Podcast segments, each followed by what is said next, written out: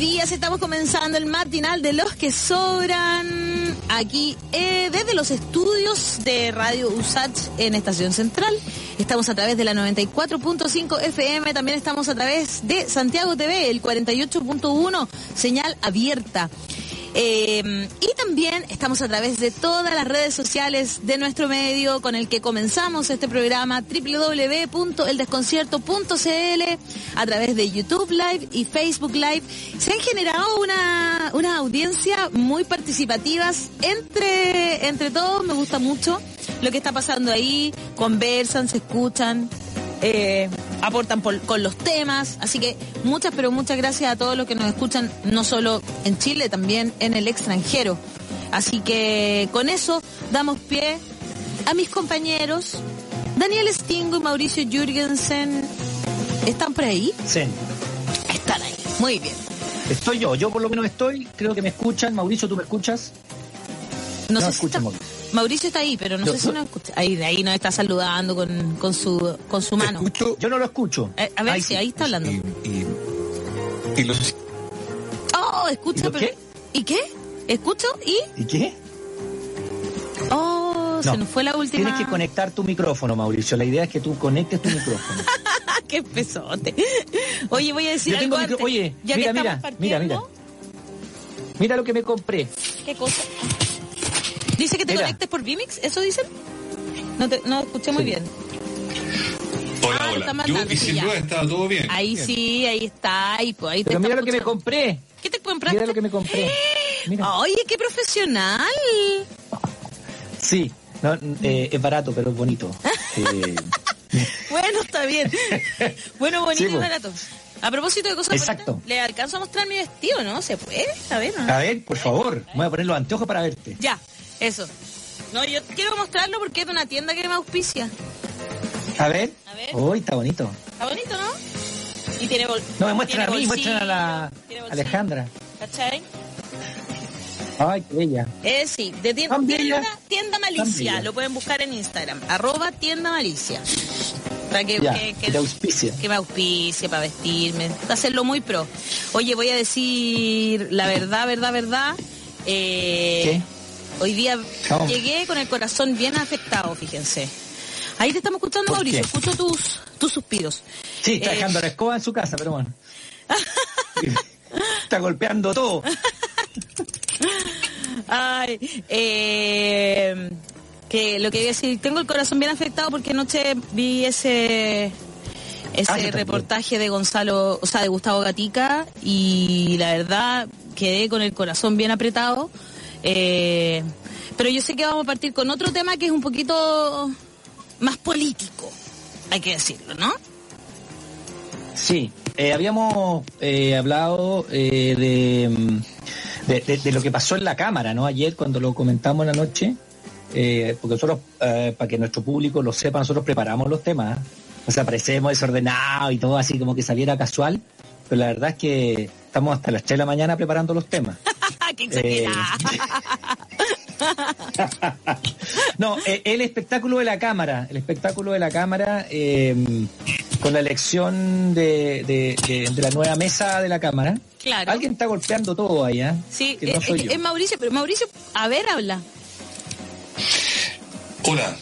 Sí, te Entonces te escuchas perfectamente. Es que no sé qué más hacer para que se escuchen, francamente. Es que se escucha perfecto. Se escucha, se escucha perfectamente. Se escucha perfectamente. Me dicen que por acá no suena, tengo que hacer por el teclado, o sea, por el computador, por el computador suena el teclado, si es que escribo, no sé, chiquillo. Voy a intentar dar lo mejor de mí, pero no sé qué eh, más hacer. Usa, usa el micrófono del, del, del computador, que está bien, y me escribes por el teléfono.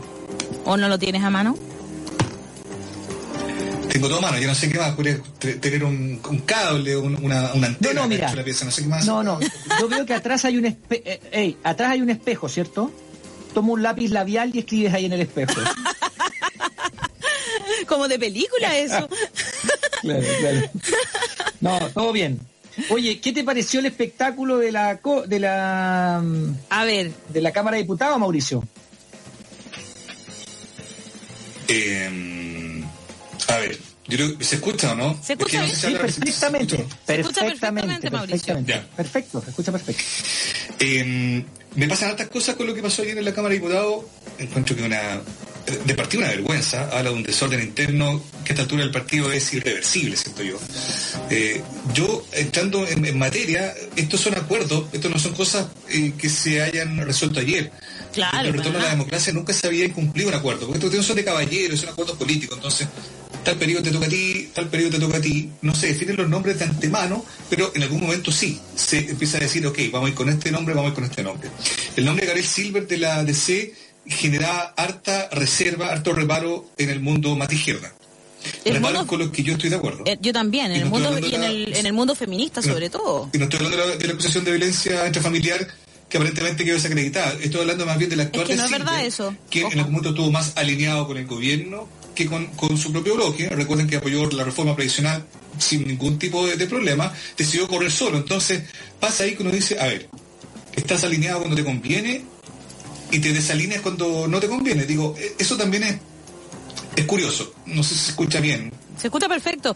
Y sí, concuerdo contigo concuerdo contigo en el, en el tema de que, de que Silver es un tipo que en realidad siempre atornilla para el otro lado, como en buen chileno, por decirlo de alguna manera.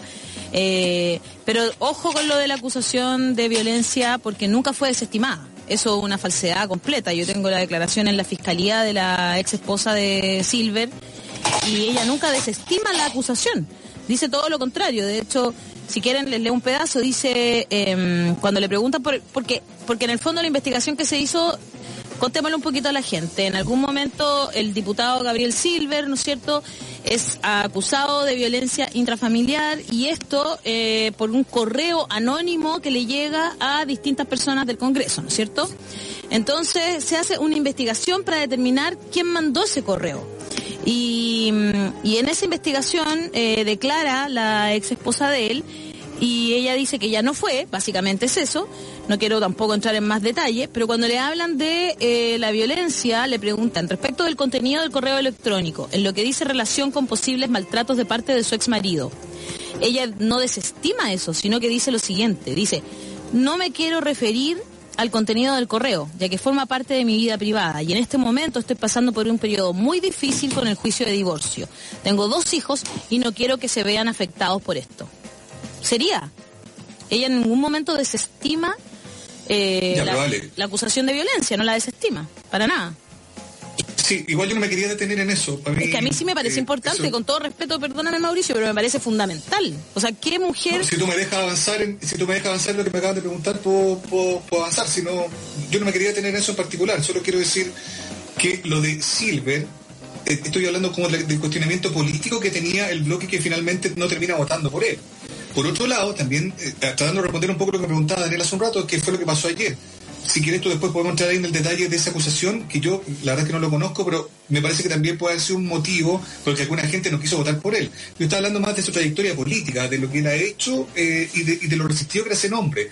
Más aún, esto fue advertido a la DC, le dijeron, ojo, este, este nombre no cuenta con los votos, no lo exponga a que pase lo que pasó ayer, y la DC dijo, no, vamos a mantener el nombre de Ciber hasta el final y él va a llegar a ser la persona que tiene que llegar a ser. Eso es lo que yo entiendo que pasó. Por otro lado, está también el cuestionamiento de la ADC con Carol Cariola, que ese también es un cuestionamiento que, de acuerdo a ojos de la ADC, puede tener eh, justificación un poco por lo mismo que hablábamos de siempre respecto de la izquierda. También es cierto que el Partido Comunista tiene una... Mm, a ver, un derrotero que muchas veces no conecta con lo que significa ser un bloque. ¿A qué me lleva esta conclusión, Ale, eh, Daniel? ¿Qué es lo que yo quiero, creo que, que la conclusión que uno saca a partir de lo que pasó ayer? Esta gente ¿qué está haciendo junta en un mismo bloque? Si no tiene nada que ver. Y lo de ayer es la prueba más clara de aquello. Si la DC tiene tal nivel de reparo con el Partido Comunista, si el Partido Comunista tiene tal nivel de reparo con la DC, ¿por qué están juntos en un bloque que no es capaz de honrar un mínimo acuerdo que es entregar, que es presidir la Cámara? Lo de ayer es una derrota grave y creo yo irreversible, no sé cómo lo ven ustedes, pero por lo pronto para que la gente entienda, cuando tú le entregas la presidencia de la Cámara a la derecha, significa que la Cámara ya, las comisiones, por ejemplo, ya no las puede determinar el bloque que tiene mayoría, que es el bloque de oposición al gobierno. Es gravísimo, pero a mí, insisto, creo que habla más bien de una descomposición, de una degradación de ese bloque que hasta el altura del partido, no sé cómo lo ven ustedes, yo creo que no tiene más razón de ser. Oye, eh, mi pregunta, eh, eh, cuando, cuando programamos este programa, ¿estaba hoy día programada en primera hora? Sí, sí, bien ahora, que teníamos 10 minutos como para establecernos, conversar un poco y explicar un poco. Ah, ya. Sobre todo explicar, escúchame un poquito, sobre todo explicar esto, por ejemplo, eh, Miguel Torres nos escribe, Miguel Torres CL.1, dice, resultado de la Cámara no es importante, ellos hacen acuerdos entre ellos, botón de muestra, acuerdo chanta por la paz. Creo que eso podría parecernos así si es que fuese solo un acuerdo, una cosa cualquiera, pero la elección de la mesa es muy importante, Stingo, ¿verdad? A ver, aquí hay, varias cosas que me gustaría eh, eh, decir. Eh, uno, Silver no era el candidato natural. El candidato natural era Víctor Torres, el médico Víctor Torres, diputado demócrata cristiano progresista. la democracia cristiana aún le quedan un par de personas progresistas y una de esas es Víctor Torres Geldes, diputado y médico, y que le tocaba él esta vuelta. Lo que pasa es que como la vez anterior eh, sacaron por los motivos que ya ustedes han señalado, porque eh, le, tocaba a él con esos acuerdos. Y como él tuvo esa acusación de violencia interfamiliar, eh, no pudo, no, se, bajó y pusieron a Flores, que fue de presidente de la Cámara, ¿cierto? Claro. Por, por, acuerdo le tocaba al... dijo la bala Sí, le tocaba al diputado médico, como decía Víctor Torres. Ajá. Y como el diputado Víctor Torres es de avanzada, eh, bueno, la DC con su, no sé cómo llamarlo, eh, iba a decir megalomanía, pero mejor prefiero que no, eh, y puso el nuevo Silver. Y dijo, no, me toca a mí porque a mí me bajaron injustamente, bla, bla, bla, y se pasaron por el aro a Víctor Torres, que no es primera vez que la democracia cristiana se pasa por el aro a Víctor Torres, que es un deputado demócrata cristiano que no sé qué hace la democracia cristiana porque es mucho más progresista que ellos. Y más encima lo, eh, lo sacan a cada rato. Se lo, faenaron, digamos. Se lo faenaron así como una one more time. Por, algo se lo faenaron entonces. Porque son, porque bueno, Silver tiene ahí.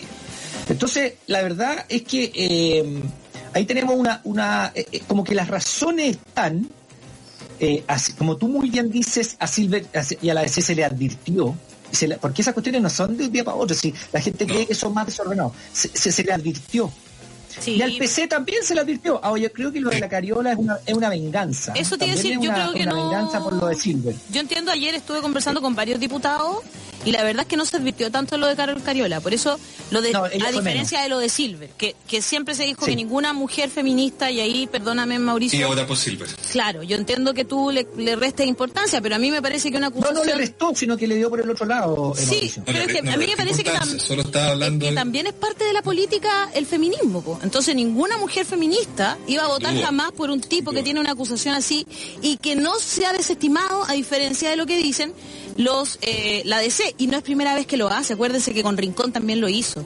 desestimando las acusaciones de violencia intrafamiliar cuando realmente no han sido desestimadas por la justicia, solamente por algunos. Ese dato, Ale. ¿Mm? Y ese dato, Ale, eh, es, relevante porque también en el mundo del feminismo no se le, no se le olvidaba que Silver apoyó a Rincón. Exacto, exacto. Entonces era como, ojo ahí, o sea, como también tenía un historial al respecto, yo estoy de acuerdo, yo no he estimado en ningún caso, ni, no, es, que haya valorado ese factor. Claro, Solo que estaba argumentando, me enfoqué más que nada en la cosa política, porque yo quería remarcar el punto, Ale, respecto de, del historial, de, la trazabilidad, por así decirlo, de su trayectoria política en este contexto y, de lo contradictorio que es. Y acuérdese... con colores propios cuando tú pones con colores propios, no te importa hacerte un bloque. Pero cuando te tienes que elegir, ahí sí que importa hacerte un bloque. Esa dualidad, esa ambigüedad, yo encuentro que me, es poco defendible en el caso de Silver. Oye, me parece súper interesante eso. Y Silver, además, que además de esa alianza que siempre tiene con la derecha, que es. Eh, sí, pues. ¿No es cierto? Eh, es heavy, eh, pero por otro lado está el, el tema de que también hay, hay todo un, un como rosa dentro del Congreso con que yo sé que, que parece menor, pero igual es parte de todo eso, porque él como que miente. ¿cuál Cuando se pone a pololear con la que era la vicepresidenta de la Cámara, eh, ay, que me ayuda. Está pololeando, de hecho. Eh, sí, pues eh, al principio sale como que se lo enrostran y ambos dicen que es falso y después dan una entrevista en el diario La Segunda, que sabemos que es el diario del poder, donde salen como cocinando, ¿no es cierto? Y ahí demuestran que están juntos. Es, bien... Es bien como hay, todo un cagüín como rosa, teleserie por detrás. Pero hay como una ambigüedad en el fondo en cómo él maneja sus temas. Es, como lo que se le cuestiona en el fondo, que lo niega, después sale en el diario diciendo que sí. Exactamente.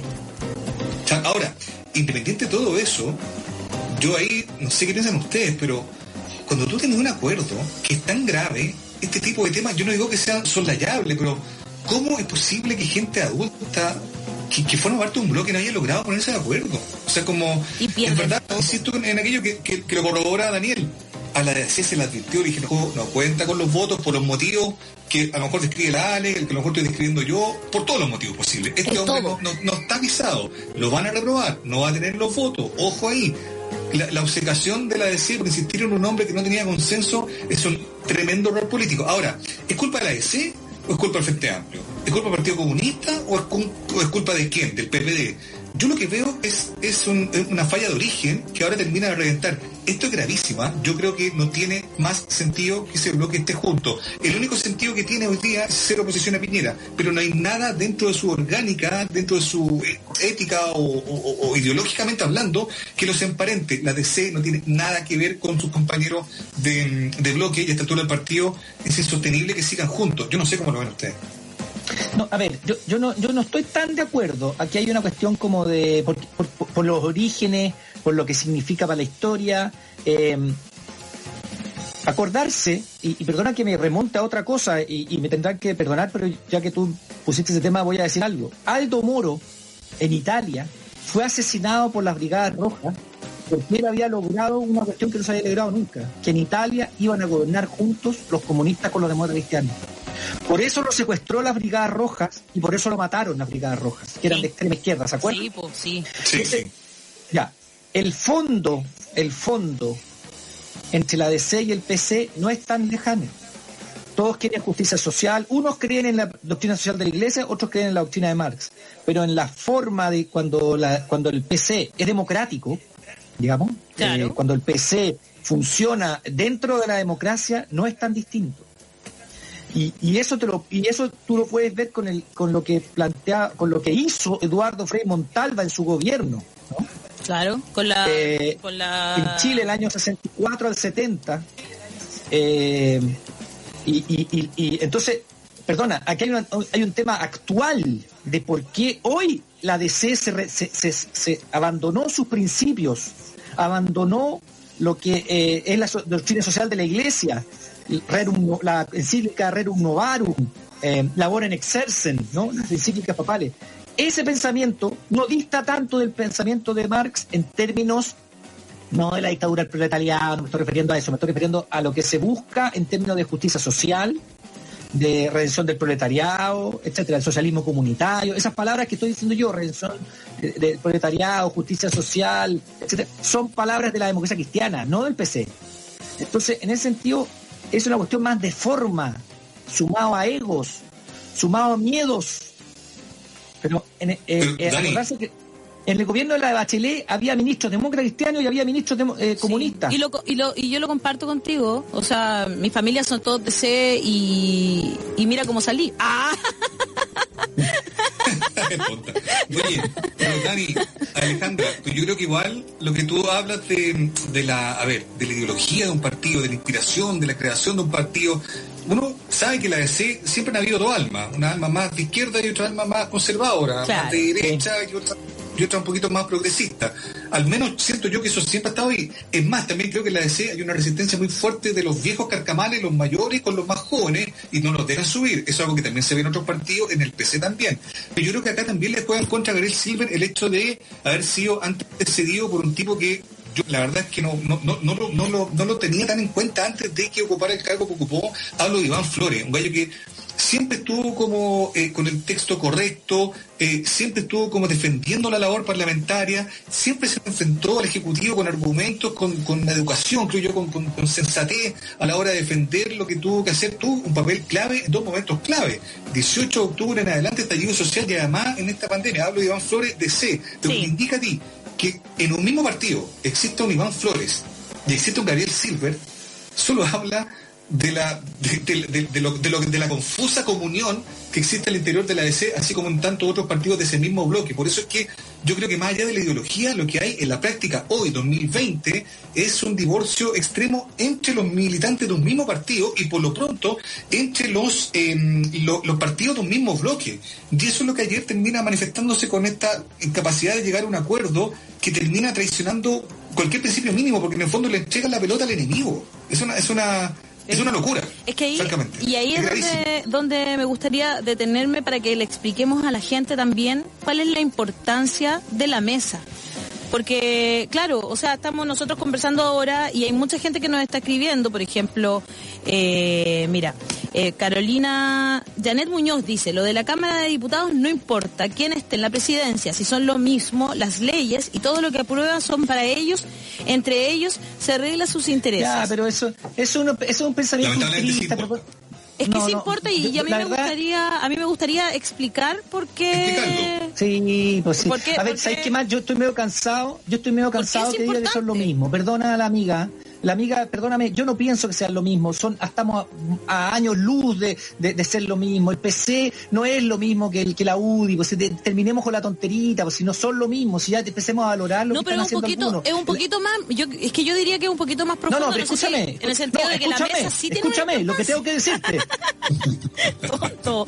Oye, espérate, les tinca que se integre Karen Espíndola, que yo estaba tratando de presentarla. Sí, por favor, yo no sé cómo fueron ayer, quién votó qué. Eso, para que ella nos cuente ¿Quién votó qué cosa? Nuestra observadora estaba ahí atentamente tomando nota de lo que pasaba en el Congreso. Karen Espíndola está con nosotros también. Hola, Karen. Hola, ¿cómo están? Bien. Hola, Karen, ¿cómo estás? Aquí estamos, Karen, yo tengo... con Tal cual. Oye, Karen, yo tengo una duda que, que nadie, no, sé si tú tienes el dato, pero ¿quién votó qué? Porque acá la acusación respecto a lo que pasó ayer eh, tiene que ver con que la DC dice, hoy acá la irresponsabilidad del Frente Amplio es la que terminó abortando este proyecto. El Frente Amplio no se ha declarado mucho, se hace un poco la víctima, el PC dice, bueno, aquí tenemos la DC que insistió en un nombre que no tenía consenso. El Frente Amplio dice, nosotros votamos con conciencia y advertimos lo que iba a pasar. ¿Quién votó de qué manera para poder entender en el fondo si que hay un culpable o un responsable político dentro del, del desaguisado de ayer? Bueno, Mauricio, la votación es secreta, Sí, por lo pues, tanto, no tenemos certeza de quiénes votaron por la derecha, siendo que fueran mayoría en la Cámara. Claramente es el tema, se, secreta esa votación. se sabe, pero, pero, ¿sabéis qué? Tú puedes negar tu, tú puedes negar tu votación. Puedes hacerte el leso, claro. Sí, en esta, en esta vuelta...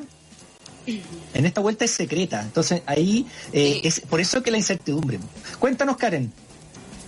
Por eso lo que se tradujo, lo único que se tradujo es que hubieron 13 parlamentarios que votaron en blanco o en nulo para la elección de Silver en la segunda vuelta. Entonces, hay pocos datos en relación a que no se puede saber con certeza quiénes son los que votaron en contra, los que se obtuvieron o los que... ¿Puedes, ¿Puedes contarnos, Karen, cómo fue esta votación? ¿Cuántos candidatos hubo en un principio? ¿Cómo se fue rechazando los, los, los candidatos? De 155 parlamentarios que habían, 127 eh, estaban presentes. Entonces muchos se acusaron de, asistir claramente por el tema del coronavirus. Ya. En ese caso, los candidatos que fueron a la primera votación a presidente fueron Gabriel Silver, Diego Paulsen, Víctor Torres y Renato Garín. ¿Me escuchan bien? Sí, perfecto. Sí, escuchamos bien. Estábamos muy atentos. ¿Qué ah, pasó? ok, lo escuchaba. Eh, bueno, ahí en la primera vuelta, Gabriel Silver saca 47 votos, Diego Paulsen 55, Víctor Torres 22 y Renato Garín 2. Después de la vicepresidencia, sí, Renato Garín 2. La vicepresidencia fue Carlos Cariola en primera vuelta, Francisco Undurraga y Pamela Giles. ¿Ya? Y bueno, y como saben, Rodrigo González superó a Alexandri inmediatamente. Ahora, en la, primera vuelta? Sí, en la segunda vuelta Gabriel Silver saca 56 votos y Paulsen 58, quedándose con la presidencia Diego Paulsen. Y en la vicepresidencia, Carlos Cariola saca 59 votos y Francisco Undurraga 61, quedándose con la vicepresidencia de la Cámara.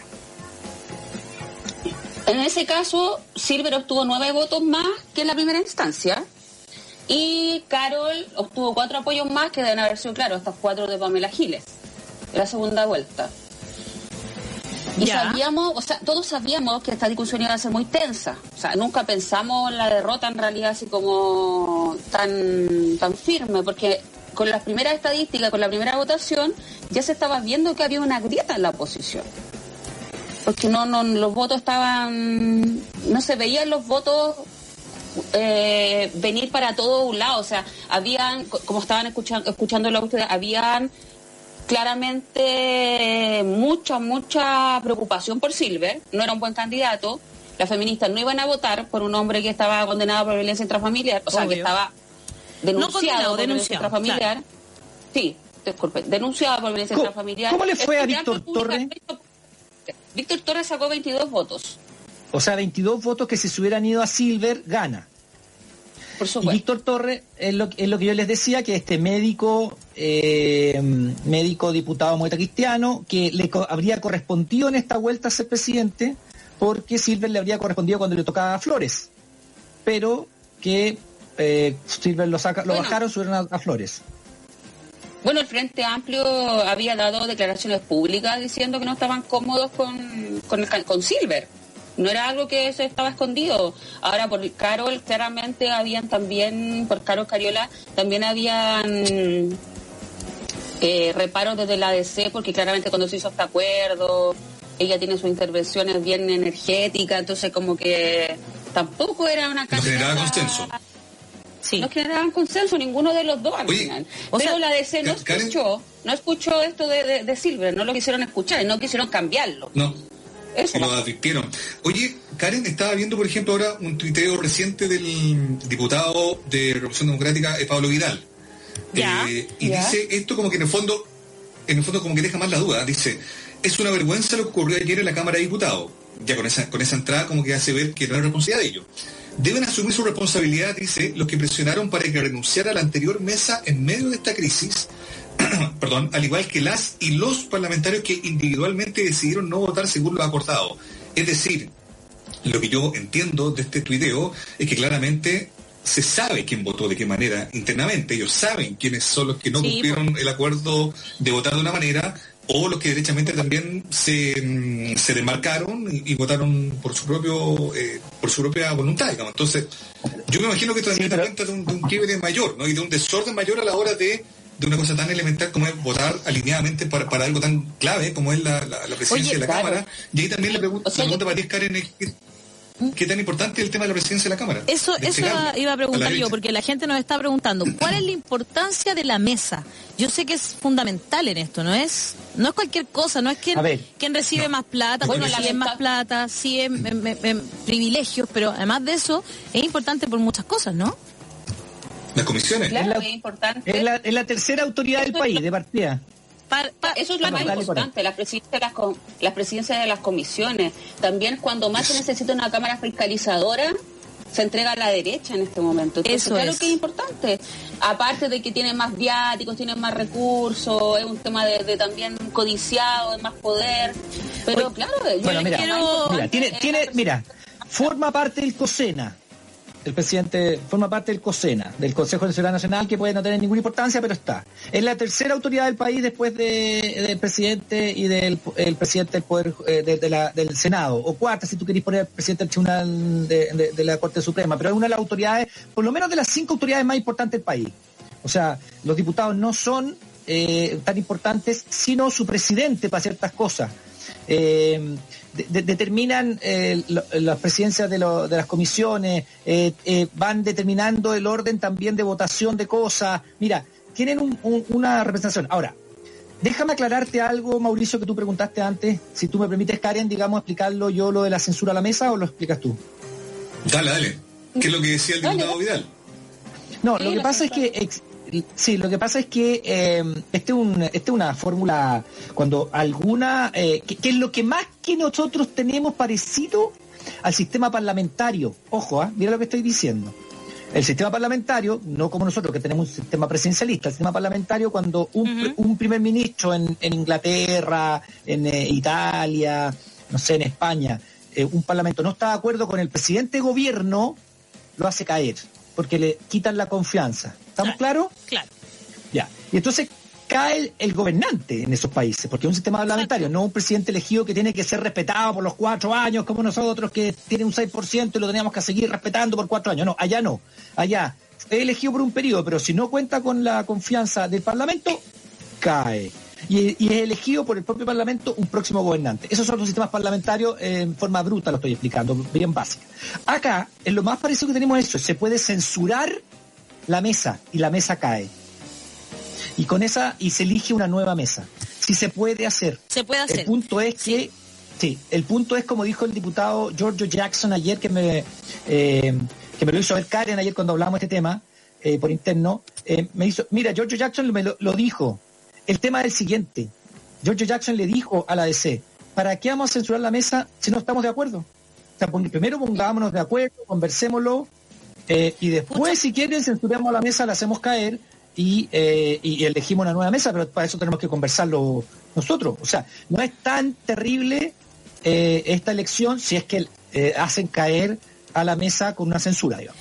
que, está dentro de la facultad. ¿Qué tiene, por cierto? Yo quiero mostrarles un hilo que a mí de Twitter que lo escribió Javier Arce, que a veces está conmigo en el programa, ha estado ya dos veces, ella es politóloga y es columnista, y lo explicó muy bien eh, la importancia. Ah, mal. No, pero por favor, ¿cómo vas a explicarlo tú mal? Explicó muy bien la importancia, pero es que no puede, no puede servir porque viene, mira, dice, a continuación intentar explicar, bajemos un poquito, eh, Dice, la Cámara de Diputados está compuesta por 155 personas electas directamente por la ciudadanía. Estos se ordenan en bancadas, incluidas las bancadas de independientes, y también en comités. Todos los años la Cámara y el Senado renuevan mesa, la cual se escoge. Las atribuciones de la Cámara de Diputados, y aquí viene lo que decía Karen, eh, se encuentran estipuladas en el artículo 52 en adelante de la Constitución. Número uno, fiscalizar los actos de gobierno a través de oficios, citar a ministros a comisiones, crear comisiones investigadoras. Sin embargo, para que estos actos de fiscalización, exacto, funcionen, tienen que haber acuerdo, porque los quórums son altos. Es decir, las y los diputados tienen que ponerse de acuerdo, conversar, aclarar puntos, porque así es la política y para eso les pagamos. Pero hay unos detalles. No se trata solo de ganar la presidencia de la Cámara, que para ello se debe contar con la mayoría absoluta y en votación secreta que se escoge, que se escoge presidente, un primer y segundo vicepresidente. El acuerdo de la actual oposición era administrativo, porque evidentemente han habido diferencias. Sin embargo, esto no solo atañe a la mesa de la Cámara, sino también a la presidencia de las 27 comisiones permanentes entre las cuales en una época de pandemia como la que nos encontramos, sería una linda oportunidad de preguntarle al ministro de Salud qué pasa con las cifras reales de contagio de COVID-19, los decesos, los insumos médicos y una serie de cosas que están ocurriendo. Por lo que el acuerdo o desacuerdo hace peligrar la presidencia de todas esas comisiones y deja a la ciudadanía desprotegida ante la imposibilidad de una oposición que fue incapaz de ponerse de acuerdo y que tampoco podrá ponerse de acuerdo para fiscalizar los actos del gobierno. Y luego viene, bueno, ya cosas que, ya estamos conversando. Exacto, ahí me queda claro para que la gente también que nos está viendo entienda cuál es la importancia de la mesa. No es solo quien preside. Las comisiones investigadoras, por ejemplo ya, las puede ya las puede determinar la mesa que al no tener mayoría. Es así de grave. Es así de grave. Eso es lo, más grave. en, un momento además que necesitamos fuerza. Las investigadoras se forman un cierto grupo de parlamentarios. Se pueden hacer igual, pero va a costar más. Eh, pero se pueden se pueden hacer igual las comisiones investigadoras cuando tienes un cierto número de parlamentarios. La no la puede terminar la, mesa. ¿Cómo no? La, la, presidencia es por el, es por sorteo, las comisiones investigadoras son por sorteo. Muchas cosas de la... Sí, a ver, tiene cosas graves, pero otras no son tanto porque... Pero ¿quién preside la eh, mesa, sí, po?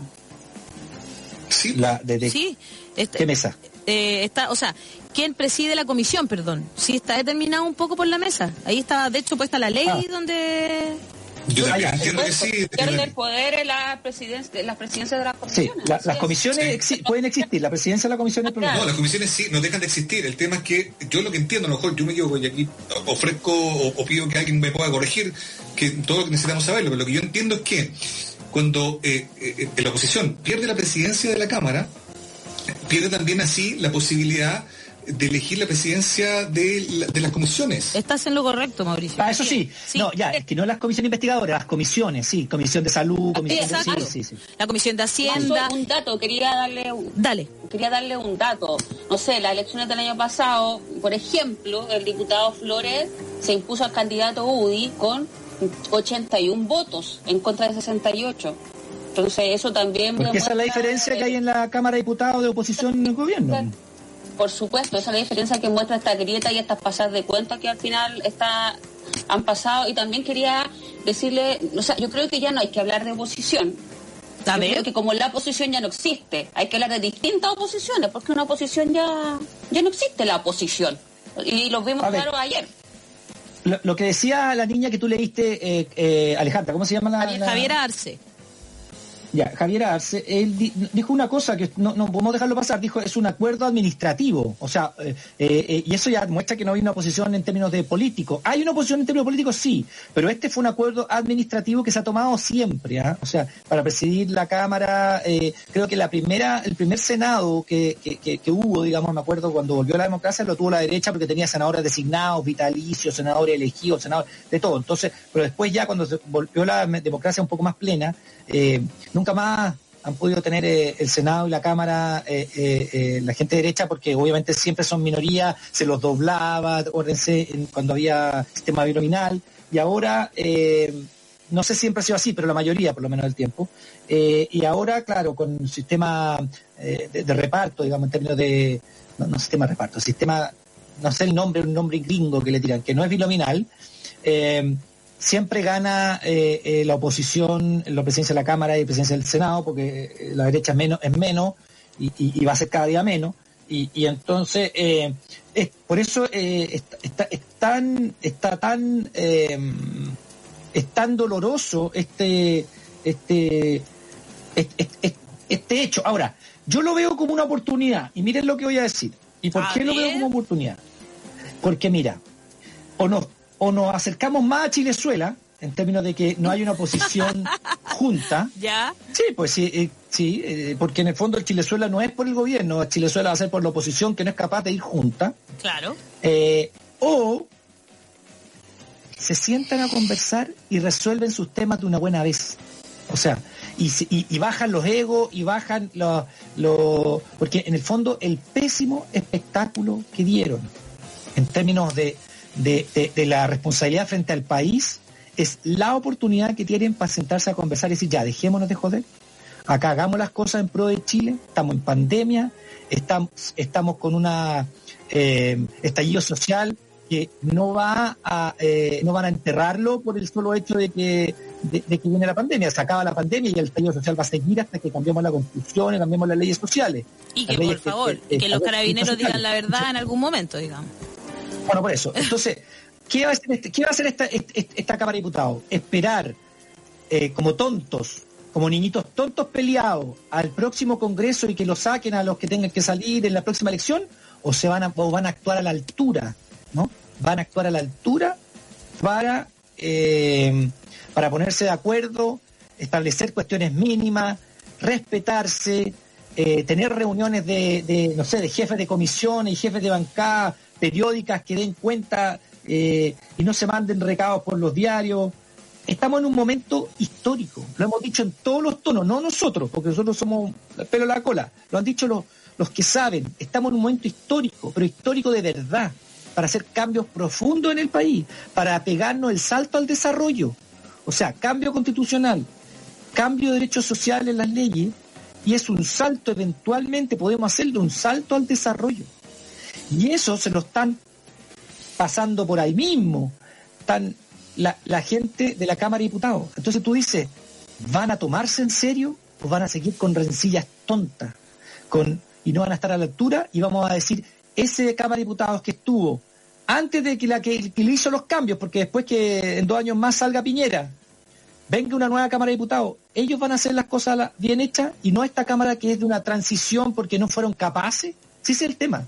Entonces quizás es una gran oportunidad para que realmente se sienten, hagan las cosas bien, eh, las bancadas se digan las cosas que tienen que decirse y actúen mancomunadamente.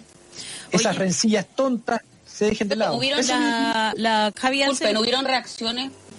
Sí, espérate, dale nomás, Karen. Hubieron, sí, es que hubieron reacciones también. Claramente, Carmen, la diputada Carmen Hirst, indicó irresponsabilidad demencial de algunos de oposición de entregar a la derecha la presidencia y la vicepresidencia. Pero por supuesto. A, a lo que hablaba Daniel. O sea, yo, yo igual entiendo el punto de Daniel, pero igual hay que entender que, claro, ninguno tampoco dio el brazo a torcer aquí en la oposición. Mira, Diego es que Paulsen, imagínate que el, que el nuevo presidente de la Cámara, que es, es Diego Paulsen, es antiaborto, Ah, sí, sí, lo es partidario del rechazo. O sea, es un tipo de verdad que es como de extrema derecha, ni siquiera es de derecha. Eh, Bueno, comentemos un poco quién es Diego Paulsen. Claro, mira, favor. escribe, quiero, quiero leer un poco Eh, lo que está escribiendo el público. Dice, no hay que mirar a huevo lo que pasó ayer en el Congreso, dice Karen Alvarado. No es menor que elijan a un derechista ultraconservador y que el presidente esté, comillas, a cargo prácticamente de la Cámara Baja. Eh, y Marlene Castillo dice, ¿qué credibilidad tiene la Cámara? Creo que la misma que tiene el gobierno, han hecho todo mal.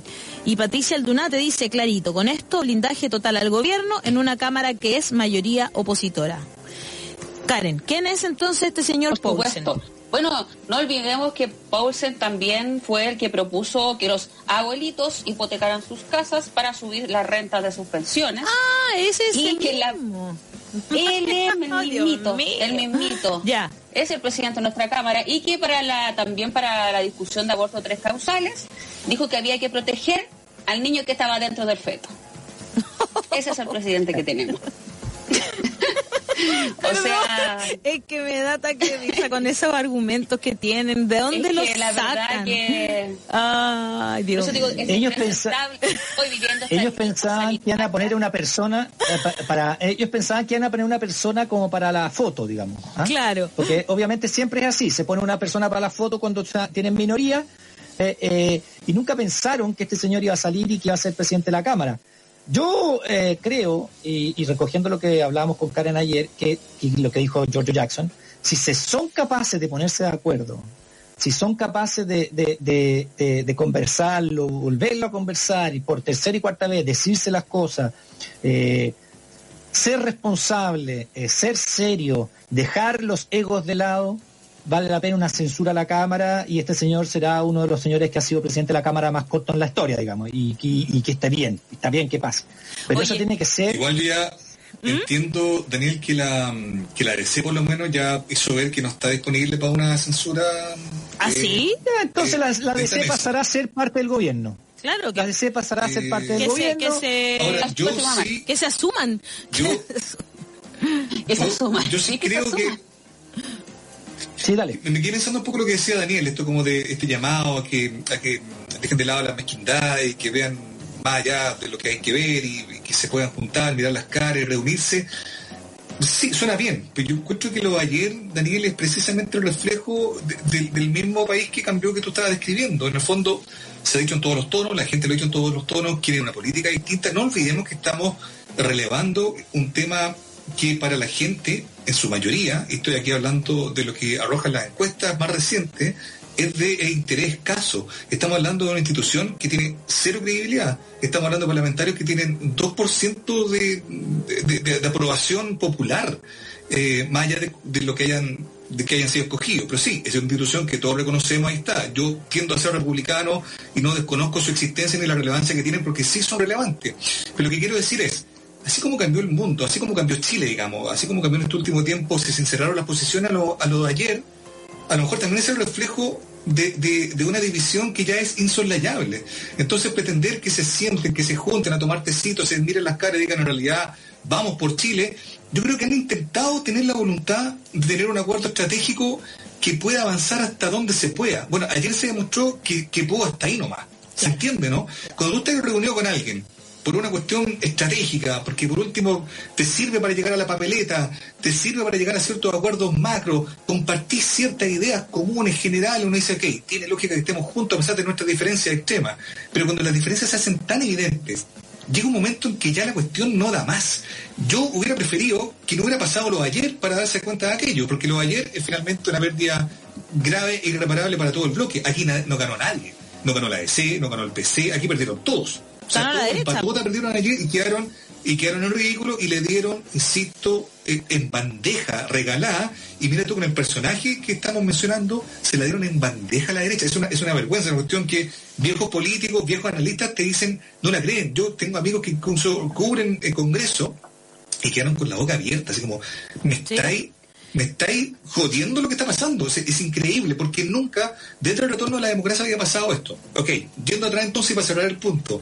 A lo mejor entonces lo que está pasando Daniel, eh, Karen y Ale es que este es el punto de quiebre, este es el punto de inflexión, y a lo mejor esto también es bueno. Yo lo veo a ver, yo creo que a lo mejor puede haber una oportunidad, como decía Daniel, pero desde otro lugar. La oportunidad es derechamente, ¿sabes que Sinceremos la cuestión, no tenemos nada que hacer junto en un bloque. Corramos por separado, que un poco lo que decía la Karen también, la oposición como la oposición ya no existe. Existen distintas oposiciones que van a ir con su propia agenda estratégicamente, ¿eso la va a perjudicar? Probablemente sí, porque van a perder mayoría. Pero igual la, mayoría la perdieron técnicamente ayer por no ponerse de acuerdo en algo que nunca van a poder ponerse de acuerdo. Yo creo que a lo mejor es bueno que se sinceren. La DC por allá, el Frente Amplio por acá, el PC por acá. Es lo que siempre ha sido. Si estaban juntos, era a la fuerza. Ayer quedó claro que ya no da más. Mira, yo comparto contigo eso, pero además de eso, me parece que también es dejarnos solos a quienes a las personas, todas esas personas que estuvimos en las calles dando la lucha por cambiar el país, por lo que decía Daniel,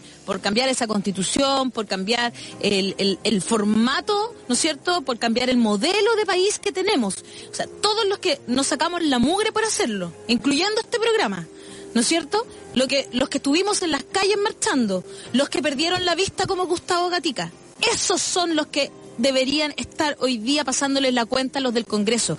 Porque podemos decir que fue ya que esta cuestión es una cuestión que pasa en el Congreso, que nadie les cree, que pero resulta que sí nos afecta y nos afecta justamente a quienes estuvimos en las calles, porque resulta que tenemos que aceptar a un general de carabineros que nos dice que capaz que le hayan que hayan sido los mismos manifestantes los que le sacaron, eh, lo que le, le, le quitaron la vista a Gustavo Gatica y resulta que ayer vimos las imágenes de Gustavo Gatica eh, cuando, cuando recibe, ¿no es cierto?, las esquirlas en los ojos.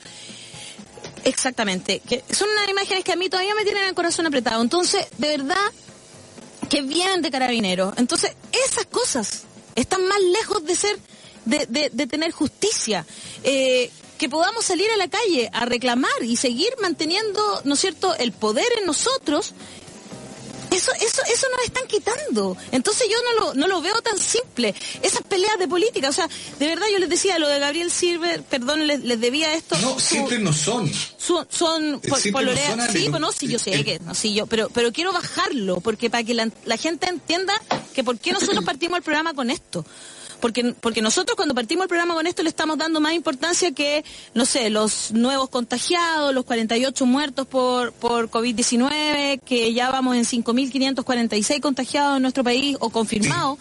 Eh, le estamos dando esa importancia porque todo, incluso todo lo mal que se ha hecho durante estos días, no puedes, no va a ser fiscalizado de la misma manera, va a tener un montón de dificultades más por lo que pasó ayer en el Congreso. Y un poco eso lo que, lo que, lo que a mí me parecía que estaba bien que partiéramos, ¿no? Y les debía el nombre de la, de Loreto Carvajal, que es PPD, y que ella era la vicepresidenta de la Cámara hasta hace, hasta, hasta antes de esta elección, ¿no? Ella es la polola de Silver. Eh, y cuando llegó la carta, esta carta de la mujer de Silver que se filtra y le llega por correo a todo, eh, también contaba esa situación y ellos hicieron el leso, dijeron que no, hasta eh, septiembre de 2019 cuando aparecieron en el diario La Segunda haciendo como unas cosas muy divertidas, ¿no? Y ahí aceptan que están juntos y todo eso. Entonces, por eso yo también, a mí me parece que es interesante que analicemos esto por esa situación, por lo que significa para todos quienes hemos estado en esta lucha todo este tiempo, ¿no? Sí, yo, yo, yo comparto plenamente, plenamente contigo. Sí, dígame, Karen, Karen. Quiero entregarle un dato, porque esto también traspasó, bueno, es como un dato nomás en realidad, que traspasó a la Cámara de... al Senado, ayer estaban en comisión mientras estaba pasando esto, y en ese minuto, a micrófono abierto, no se dieron cuenta, estaba Diana Muñoz y el senador socialista Juan Pablo Térez, quienes comentaron a unos pocos minutos de la victoria de, bueno, de la derecha, Dijeron, esto significa que el Frente Amplio se obtuvo y les dio la presidencia. Yo creo que son tan lesos que no, de no entender lo que son las matemáticas estos niños, dijo el senador Letelier, dirigiéndose a Muñoz. Chuta. No cachan nada la política del mal menor, respondió la presidenta del Senado. Dios mío. Eso es un, eh, un- Está un bueno. dato, pero... Oye, ¿Pero qué te indica eso? ¿Qué te indica eso? O sea, y- Claro.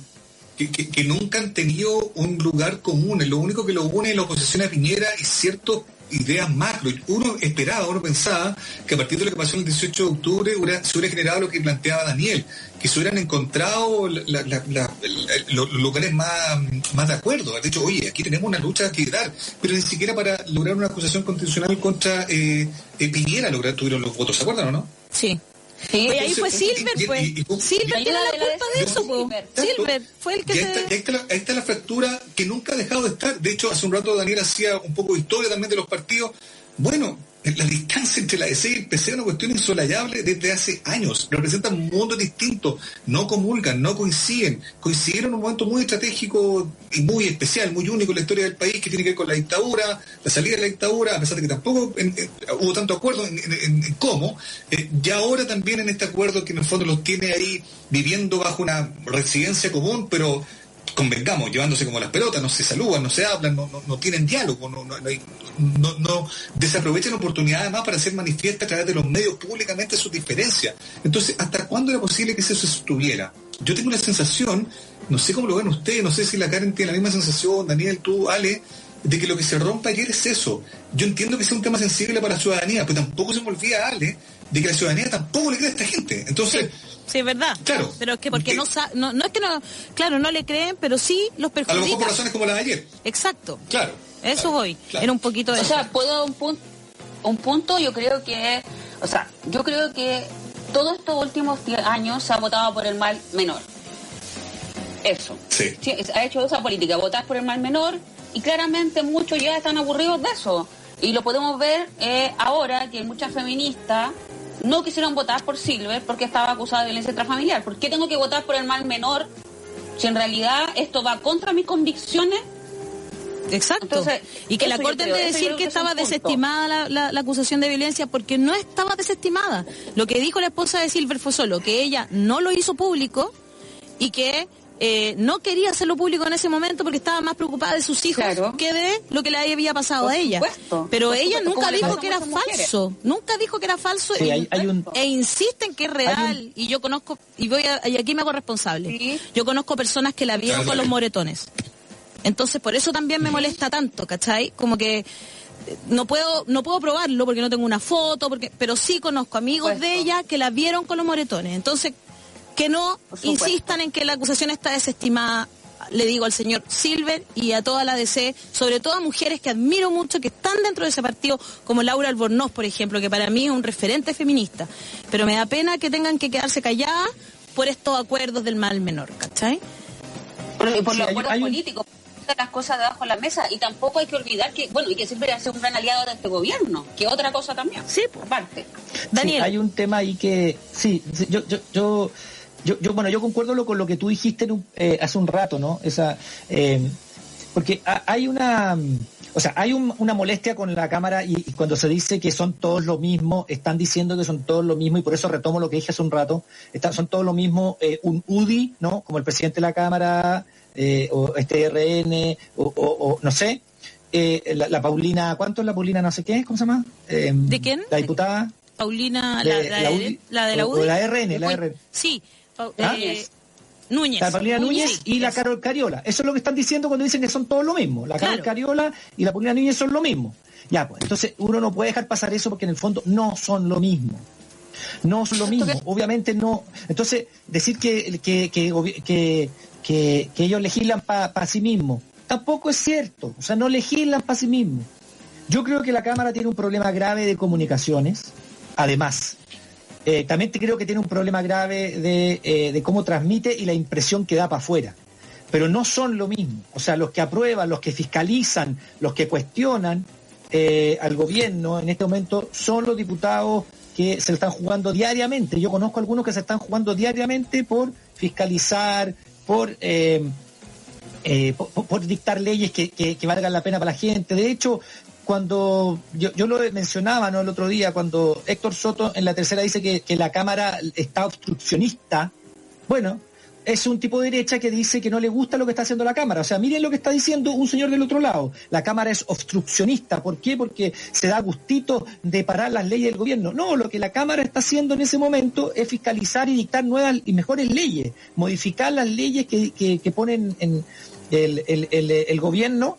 Eh, eh, que son malas leyes en general, más leyes que no ayudan a la gente. Entonces, decir que son lo mismo es, es, es, es eh, está fuera de tono. Ahora, ¿Es comprensible? Sí. ¿Por qué? Porque o no saben comunicarlo, o dan una impresión, o una mayoría eh, no, no hace las cosas bien, y tienen esa, como decía muy bien Mauricio, un 2% de aprobación como, como, como institución, digamos, eso está claro. Pero, y eso, y eso es para señalar lo que decía la Ale. Con esta elección se le da la espalda eh, a toda la gente que estuvo en la calle, porque eh, la gente que estaba en la calle, Gustavo Gatica, eh, y todos los demás que perdieron, según la leí ayer, 17 personas perdieron un ojo, 17, y más de 200 tuvieron problemas oculares, digamos. Que esa cuestión además a la larga, digamos, también, porque no, es tan fácil de recuperar así nomás. Los problemas oculares no, son de un día para otro, no es como voltearse, tener una guince que te cura. esas personas tienen que sentirse muy defraudadas, porque les dieron vuelta la espalda, porque no estuvieron a la altura. Y eso es lo que yo digo. Y, y sabéis que, Mauricio, te encuentro razón con lo que dijiste. Hay dos oportunidades acá. Una que se pongan las pilas y la segunda que se que se realmente se muestre la cosa como es, que se, que se transparente. ¿Ah? Oye, eh, mira, tenemos tenemos que nos piden que hablemos de la salida de Rosso Yarse de la Seremia de Salud. Sí. ¿Ya? Eh, tenemos lo de Gustavo Gatica pendiente también. Y eh, tenemos también que hablar con un par de entrevistados que tenemos que son muy interesantes. Por ejemplo, tenemos a continuación la entrevista de, eh, de, una persona que aquí en Chile se están empezando a hacer ventiladores para que no tengamos problemas después. Entonces vamos a conversar con alguien que está ahí, ¿no es cierto? Un científico. ¿Qué les parece que vayamos a una canción? Vamos a ir con Alex y Daniel. Esto es Mundo Real y ya volvemos con más del matinal de los que sobran a través de todas las redes sociales del desconcierto y por supuesto. Gracias Karen. Radio Sacha. Chao Karen.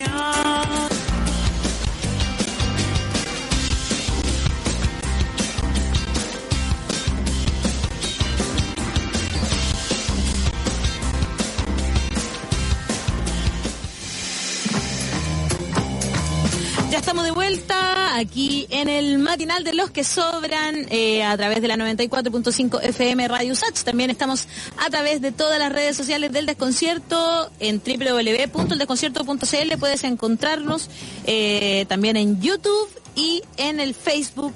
Todo eso está en vivo y en directo y también por el 48.1 Santiago TV. Eh, ¿Están por ahí, chiquillos? Por supuesto. Por supuesto. Oye, nos piden que hablemos de lo de Rosa Ollarse. Eh, dice gobierno, aquí estoy leyendo el desconcierto, dice gobierno confirma salida de Rosa Ollarse de la Seremia de Salud. Desde el Ejecutivo ratificaron la salida de quien se integrará al Ministerio de Salud para asumir otro cargo por expresa petición del ministro Mañalich. El señor ministro le ha pedido personalmente que se incorpore al Ministerio de Salud para trabajar en el plan COVID-19 fue la respuesta que entregó esta mañana la autoridad en el punto de prensa del reporte diario de la situación de COVID-19 en nuestro país respecto de la situación de Rosa Ollarse. ¿Qué les parece? A ver, yo, yo, si ya, tú abriste el tema. Sí. Eh, esto tiene como una historia en materia de salud. El traslado del nefrólogo de, de Temuco a Santiago abrió ayer un sumario en el Ministerio de, de Salud. Ya. Y también una investigación en la Contraloría General de la República. Eh, cuando se le preguntó a la FACH, la FACH respondió, nosotros no tomamos esa decisión, nosotros respondimos a una petición, porque nosotros no podemos cuestionarlo, de la eh, de la Serenia de Salud de la Araucanía. Ellos fueron los que le pidieron el traslado y ellos cumplieron. Eh, el ministro ayer hablando dijo, no sé no puedo dar la, eh, no puedo dar antecedentes porque puede tocarme eventualmente al final de la investigación dictar sentencia, pero además no sé quién dio la orden. Esto le sumamos entonces que la Seremi de Salud de la Araucanía se negó a declarar en la investigación penal a la Fiscalía por... Eh, ¿Se acuerdan que ella fue responsable de que toda la plana mayor de, las Seremías y toda la Araucanía cayeran con COVID-19? Claro. Bueno, cuando fue por la Fiscalía a declarar eh, por esta investigación que está haciendo la propia Fiscalía, porque a ver si, a ver si ella actuó negligentemente, si hay culpa o dolo, ella se negó a declarar es una facultad que tiene la persona de negarse a declarar contra sí mismo, pero estamos hablando de una autoridad de salud. Claro, eso. Por eso, déjame decir, la autoridad de salud en un tema de salud, de pandemia mundial, y ella se niega a declarar en, siendo en la, investigación que hace el, la fiscalía. Entonces, en materia de salud, esto es absolutamente, no sé, la cueca en pelota. O sea, el ministro no sabe quién dio la orden de traslado a este señor. No estoy cuestionando el traslado, ¿ah? estoy cuestionando la forma que nadie sabe nada, que la FACH dice nosotros cumplimos órdenes, que hay un sumario en el Ministerio de Salud porque no se sabe por qué se hizo ese traslado, porque el propio ministro o alguien dijo por ahí, no, es que la ISAPRE era la cobertura de la ISAPRE, y, y, una ISAPRE entonces tendría el derecho de contratar a la FACH, de tomar un avión FACH. De, el alcalde de Temuco dijo eso. Sí. Bueno, por eso, en la Contraloría está haciendo una investigación porque, dejemos una cosa, había camas en la Araucanía, había respiradores disponibles en Araucanía todavía, y él lo trasladan para acá. Entonces, la verdad es que en materia de salud, en esas manos estamos. Señores que hacen un traslado, que nadie da cuenta de él, que no saben por qué fue, quién es el responsable. Eh, eh, el propio ministro no sabe eh, qué pasó. La Serenia de Salud responsable que estén enfermos, todos los serenios, o sea, las autoridades de la región, que se enfermaron, varios, ¿no? Sí. Eh, se niega a declarar en la, investigación de la Fiscalía y el ministro se lava las manos. Ese es el sistema de salud que tenemos hoy día y tú me sumas la renuncia de Rosso Yarse. O sea, la, traspasan desde la Seremía de Salud a un cargo más importante dentro del Ministerio de Salud. Eso entiendo, ¿no? ¿Qué, cargo más importante hay que la Seremía de Salud, la subsecretaría? ¿Qué, eh, Esa es la pregunta del millón, ¿no? Porque dice, señor ministro, le ha pedido que se incorpore al Ministerio de Salud para trabajar en el plan COVID-19. Mauricio. Yo lo que sé de Rosa Ayarse es que recuerden ustedes que estuvo en contacto con un contagiado de COVID-19, así que sí, en cuarentena preventiva. Exacto. Es por eso que no se le ha visto tanto en la, en la calle. Y ya hay algunas tesis que hablan de que es una mujer que por su perfil, que lo sabemos, ella le gusta harto y maneja muy bien el tema de los medios, podría quitarle algún protagonismo a Mañalich, por eso es que la sacaron para integrarla a, un cargo dentro del Ministerio de Salud donde eventualmente podría estar más supervisada y no correr tanto con colores propios. Yo la verdad tampoco lo tengo muy claro, llama la atención porque es una figura como media señera, por así decirlo, en el mundo de la salud, pero probablemente lo que se busca también, creo yo, eh, y cuando uno mira el perfil de la gente que está alrededor de Mañalich, creo yo que lo que se busca quizás es potenciar precisamente que la voz eh, cantante, digamos, en todo lo que tenga que ver respecto de este tema, sea la voz de Mañalich, voz que bien sabemos genera harto anticuerpo, pero es él el que ha tenido eh, a cargo, digamos, toda la vocería respecto de este asunto. Eh, hay que resolver, yo tampoco tengo muy claro si, si no es la, si no es de Salud, ¿qué otro cargo tan relevante podría estar dentro del Ministerio de Salud? Ministra no va a ser, digamos, está claro que es Mañalich, así que, pero por lo pronto ella ya tenido un perfil bajo y estaba leyendo que hay algunos eh, rumores que hablan de que ella estaba fuera de su cargo desde el 26 de marzo, que fue cuando más o menos inició esta cuarentena preventiva que les contaba yo. Mira, como que, bueno, eh, vamos, yo creo que, que, tenemos que esperar un poco entonces para ver eh, porque para saber. para saber bien qué es lo que está pasando. Hay que hay que esto fue un anuncio reciente eh, y tenemos que ahora está Piñera eh, a propósito de anuncios anunciando medidas económicas. Eh, ah, sí, es otro tema. Es, un tema que vamos a estar, vamos a estar, por supuesto, esperemos que las anuncie y luego las analizamos, ¿les parece? Por mientras conversamos con Patricio Nova, él es ingeniero de la Universidad de Santiago, la USACH, donde estamos nosotros aquí, y además creador del ventilador mecánico portátil. Tremendo tema. Hola Patricio. Hola, ¿qué tal? Muchas gracias por, el contacto, por la invitación. Muchas gracias a ti por recibirnos en tu hogar, ¿no es cierto? Muy bien. Eh, Patricio, eh, cuéntanos sobre esto que están haciendo ustedes, este ventilador mecánico portátil que podría también solucionar tantos de, de los problemas y los miedos que tenemos eh, de lo que pueda pasar cuando lleguemos al pic de esta pandemia acá en nuestro país. Claro, mira, eh, nosotros aproximadamente nos encontramos trabajando ya cuatro semanas con, el, con este tema de un ventilador, dada la contingencia mundial eh, y también ahora nacional por la escasez que hay de ventiladores. Así que nos propusimos como objetivo principal eh, crear un ventilador mecánico que sea sencillo, que sea fácil de replicar en cualquier parte del mundo y que cumpla la función básica de ventilar pacientes que vengan, que necesiten ventilación mecánica. Así, que, así es como nace nuestro ventilador, que si tú lo ves está acá, no sé si se alcanza a ver. Eh, como ves, es super, perfectamente. Súper liviano, eh, muy compacto, tiene una autonomía de 4 a 5 horas eh, y está orientado básicamente a eso, a dar eh, ventilación mecánica a pacientes que necesiten ¿Y esto? ventilación. ¿Mauricio? Ya sin... ¿Mauricio? Sí, cuéntame. Sí, no, Patricio, bueno, lo primero es felicitarte. ¿ah?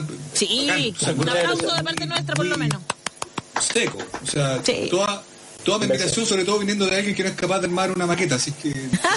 que pasaste, pero- Somos tres. Eh, no, porque ¿sabes? ¿sabes por qué te, te quiero preguntar algo, Patricio? Porque estaba viendo que hay otras iniciativas en otros lugares de Chile donde, donde también se han ido desarrollando cosas que, que están listas y, y- y la frustración que uno le provoca es que finalmente es gente como tú dice, ok, mira, aquí está, aquí lo tengo, está listo. Pero Claro. si no hay nadie que se interese en, en financiar esta cuestión, queda como una buena intención. Digo, eh, el llamado es a que se pongan, los, no sé, la empresa o alguien que diga, oye, ok, metamos plata acá, hay tecnología chilena, hay conocimiento que está listo, es cosa de llegar, armarlo y replicarlo. Eh, ¿Han tenido algún contacto al respecto? Eh, eh, ¿Valías ese llamado a que, la, a que la gente que puede meterse la mano al bolsillo en esta pasada lo haga para poder eh, eh, masificar el invento tuyo? Claro, por supuesto. De hecho, en paralelo, aparte de trabajar fuertemente en lo que es el diseño, la programación, ¿cierto? Porque eh, estamos trabajando full con eso.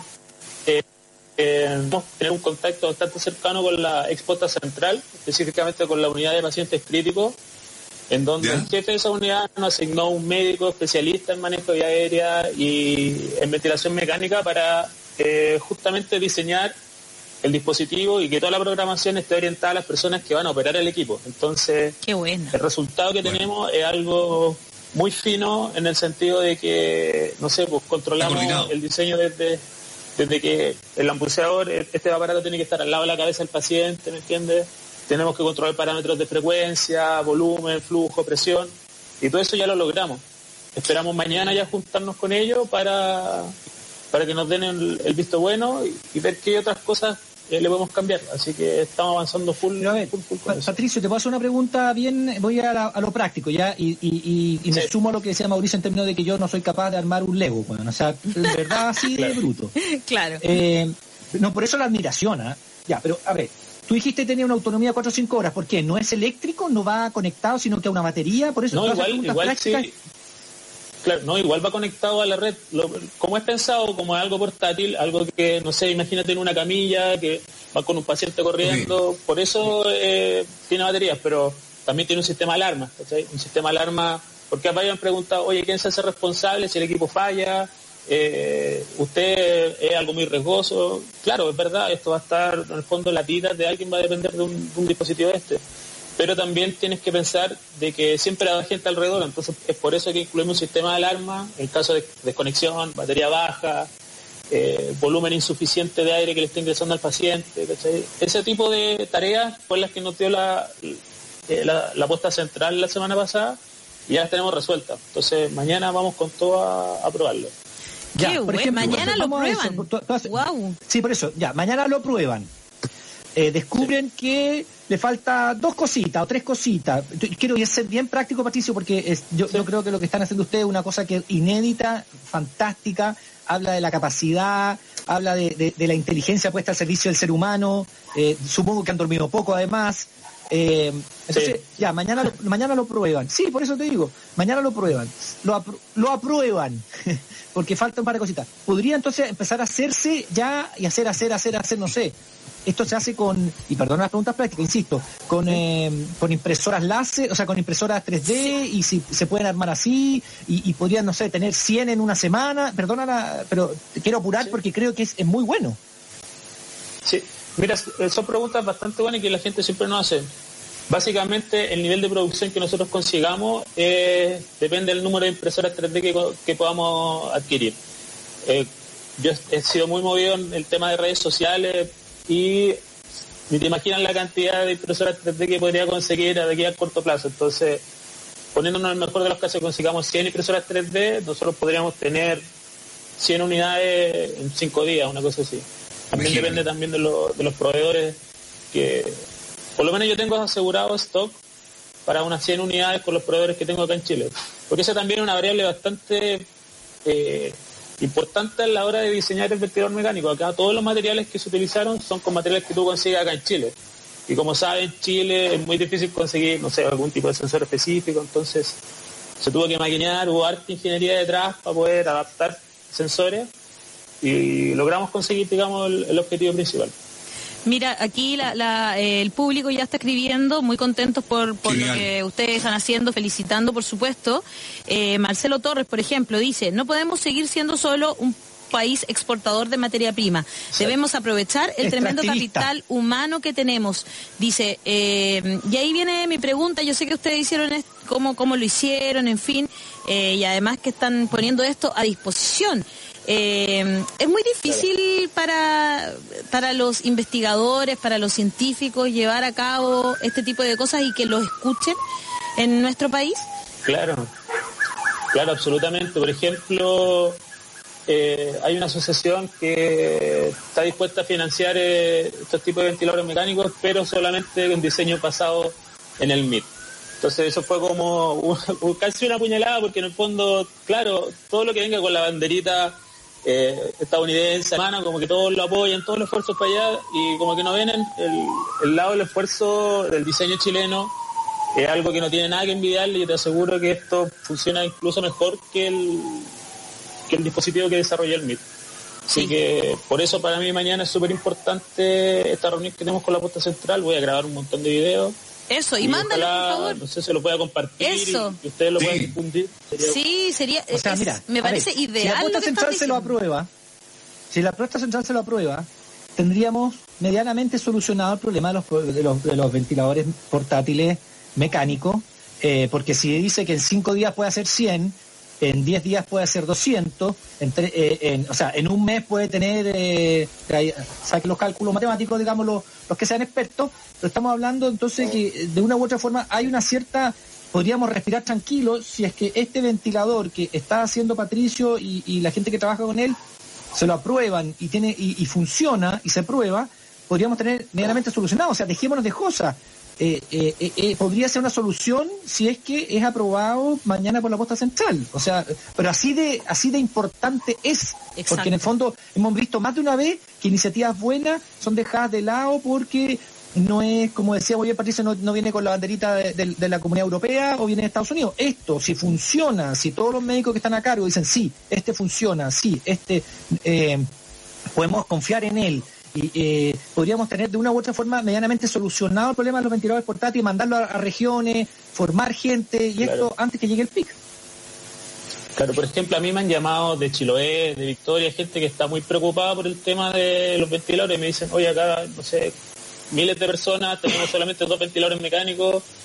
Eh, avísanos cuanto antes si pueden conseguir la aprobación, eh, la certificación, porque acá se van a necesitar.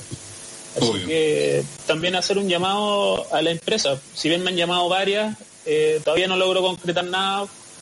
Y es súper importante para nosotros porque hasta ahora todo el financiamiento de los costos de construcción, el tiempo, qué sé yo, todo lo hemos financiado nosotros. Así que si tienen una mano por esa parte, sería buenísimo. Sí, por favor. Dice empresas que te han contactado y que no han cerrado contigo, están esperando quizás, por ejemplo, la prueba de mañana en la posta como para corroborar que todo esto ok y decir, ok, tenemos el visto bueno de la posta, te, compro el, producto, ¿cierto? Claro, exacto. Solamente dependo, dependeríamos de eso. ¿no? Y, te aseguro que me han llamado varios, entonces te aseguro que a lo mejor consiguiendo esa aprobación de la posta, ojalá vengan más, pues, ¿cachai? Entonces... Sí, pues obvio. Ojalá, eh, ojalá, más y más. Nosotros celebrar la... Eh, claro, eh, nosotros celebrar tu, tu talento y, tu sentido de la oportunidad, sino también es algo que va a ser muy necesario Em, tanto así que, incluso el nivel de producción que tú prevés que puede llegar a tener, incluso podría llegar a ser insuficiente, así que iniciativas, iniciativas como la tuya, de otra gente, yo creo que también hay que celebrarla, hay que apoyarla. Aquí es donde uno necesita que la, que la empresa diga, la empresa privada diga, ok, pues yo me pongo, me pongo, yo compro esta opción, porque esto sí que va a ser necesario, vaya esos gestos a, a, no sé, apretarse el cinturón y a, hacer esfuerzo, tomar riesgo, como estaba leyendo hoy día en las secciones de economía de, un periódico nacional. Eh, esto es lo importante, que se pongan donde tienen que ponerse, en este caso apoyar algo de este tipo es lo mínimo, ¿no? Sí, hay, hay, así bien, bien concreto. Por ejemplo, eh, eh, yo siempre disparo contra Luxich y lo voy a seguir haciendo en tanto encuentra que no, que, a veces... Siga nomás. Pero la invitación es a Luxich. no, es que él, yo sé que alguna vez también ha apoyado iniciativas como esta. Mira, de Fernández. por ejemplo, Antonio Luxi. Claro, que, diga, ya, mira, sabes que he aprobado por la posta, ponemos las lucas para sacar 100 de estos en, una semana. Mira, eh, de, cómo, cómo le haría bien al país. De Fernanda escribe, dice, cuiden a ese genio y ojalá pueda salvar vidas con ese prototipo. Eh, te escribe directamente a ti, Patricio. Eh, Pati Hernández dice, grande la ingeniería chilena al servicio de la salud. Y Charles Ducros, hay que invertir en investigación y ciencias. Muy de acuerdo con Charles, no solo la empresa privada, también el gobierno debería poner mucho más del porcentaje que pone del PIB a, la investigación, sin ninguna duda. Pero ahora es directo. ¿Cómo? Ahora es directo, eh, eh sí, no, Ahora no es que estemos hablando a futuro, que dejemos de ser un país extractivista y pasemos a ser un país con, eh, con, eh, que, le ponen que, que, ponen en, investigación, desarrollo, ¿no? No, ahora, hoy, hoy, hoy, si estos que no casi no me cae ninguna duda, pero que si estos ventiladores funcionan, hoy, hoy, la empresa puede decir, ya, te paso tanta plata, construye 100, manda 10 a Chiloé, manda 15 a Atacama, manda 20 a Chihuayante, ¿me entiende? O sea, y son rápidos de construir. Hacer ya. Claro, y por eso quería leer lo que dice Edo Farías. Dice, eh, nosotros en Puerto Montt tenemos una impresora 3D y nos sumamos a trabajar con ellos, estamos disponibles. Así que ya se empieza a sumar la gente, que eso eso me parece fantástico. Patricio, queremos estar súper pendientes de la reunión de mañana. Por favor, tienes que cumplirnos la, la, palabra esa de mandarnos los videos y todo lo que pase mañana, ¿te parece? Digo, ¿cómo te fue? Sí, sí, no hay problema. Yo lo voy a estar comunicando. Igual un llamado ahí a que siga en el Instagram. ¿Ya? Trato de ser bien activo para que, no sé... ¿Cómo se llama el Instagram? Arroba prosit, prosit.cl. Arroba prosit.cl. Sí. Perfecto. Mario Yacuza, de hecho, está preguntando, dice que de una cuenta, podemos pasarle unas luquitas. dice, todos los chilenos hay una teletón para los para los ventiladores mecánicos. Es que sí, es que sí, es, que es, tan, es tan importante que si es aprobado por la autoridad sanitaria, esto puede ser un cambio y podemos relajarnos en uno de los problemas que tiene eh, el COVID-19 hoy en Chile. O sea, si tú mandas... Y que va a ser urgente en poco tiempo más. 10 a frutillar, 14 a, no sé, a, ¿me entiendes? O sea, y, empezáis a, poblar Chile con esto, y, empieza a salvar vidas y ya no tenemos más problemas. imagínate la gracia que está haciendo eh, Patricio y su equipo. Patricio querido, te queremos dar las gracias y vamos a estar pendientes de lo que pase mañana entonces. Un abrazo gigante, te felicitamos, te admiramos. Gracias por el espacio. Increíble, gracias. Chao, chao. Ahí estaba Patricio eh, conversando con nosotros. Oye, eh, vamos a una canción para que podamos conversar lo de Gustavo Gatica, ¿les parece? Sí. sí, después llevamos vamos los temas políticos que hay muchos que hay que desmenuzar. Exactamente, y ahora nos vamos con Arcade Fire. Esto es Sprawl.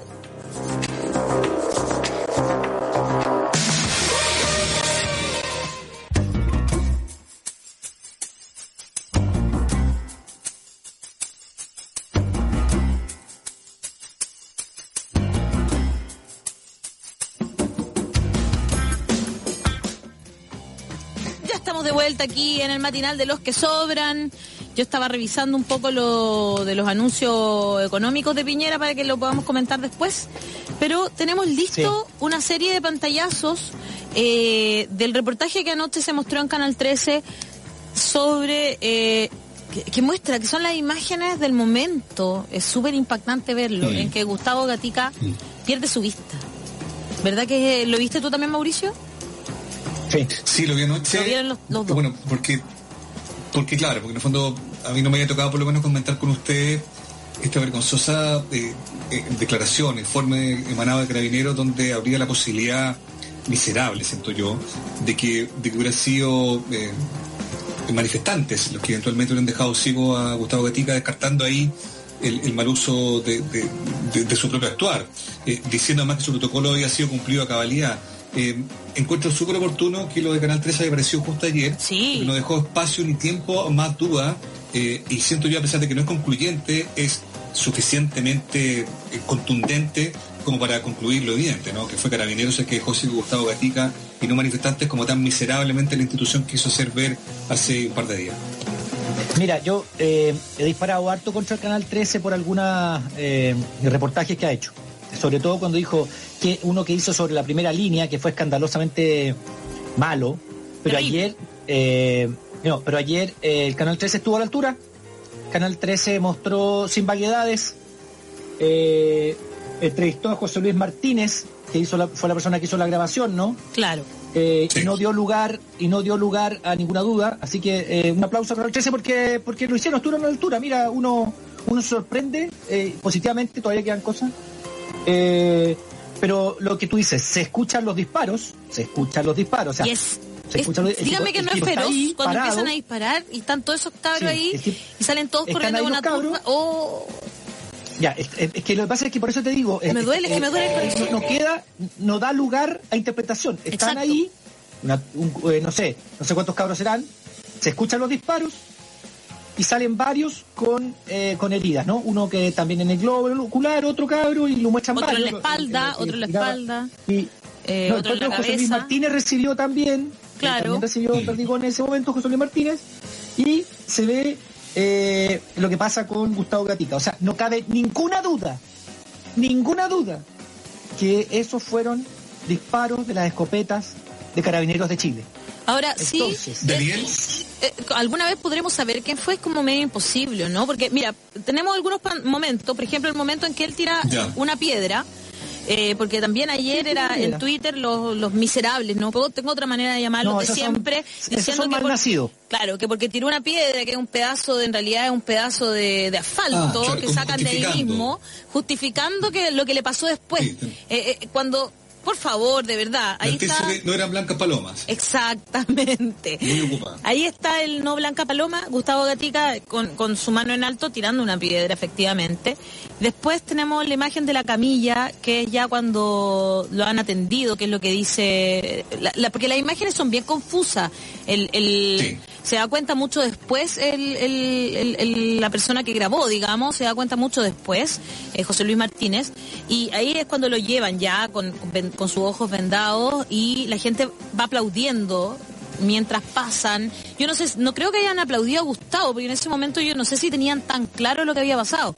Estaban, yo creo, aplaudiendo al- a las personas de la salud, ¿no es cierto?, que están ahí atendiendo en las peores condiciones, porque además eso también queda bien claro en las imágenes, cómo le siguen disparando, tirando lagrimógenas y todo eso, mientras Vale. están atendiendo. Yo Mauricio. creo que también aplauden ahí, en ese, en ese momento que tú dices, claro, a quien aplaudían, yo creo que también aplauden. El primer testimonio, yo recuerdo que también los que lograron hacer una suerte de cadena para poder rescatar a Gustavo Perfecto. eran los cabros de la barra, de la barra brava.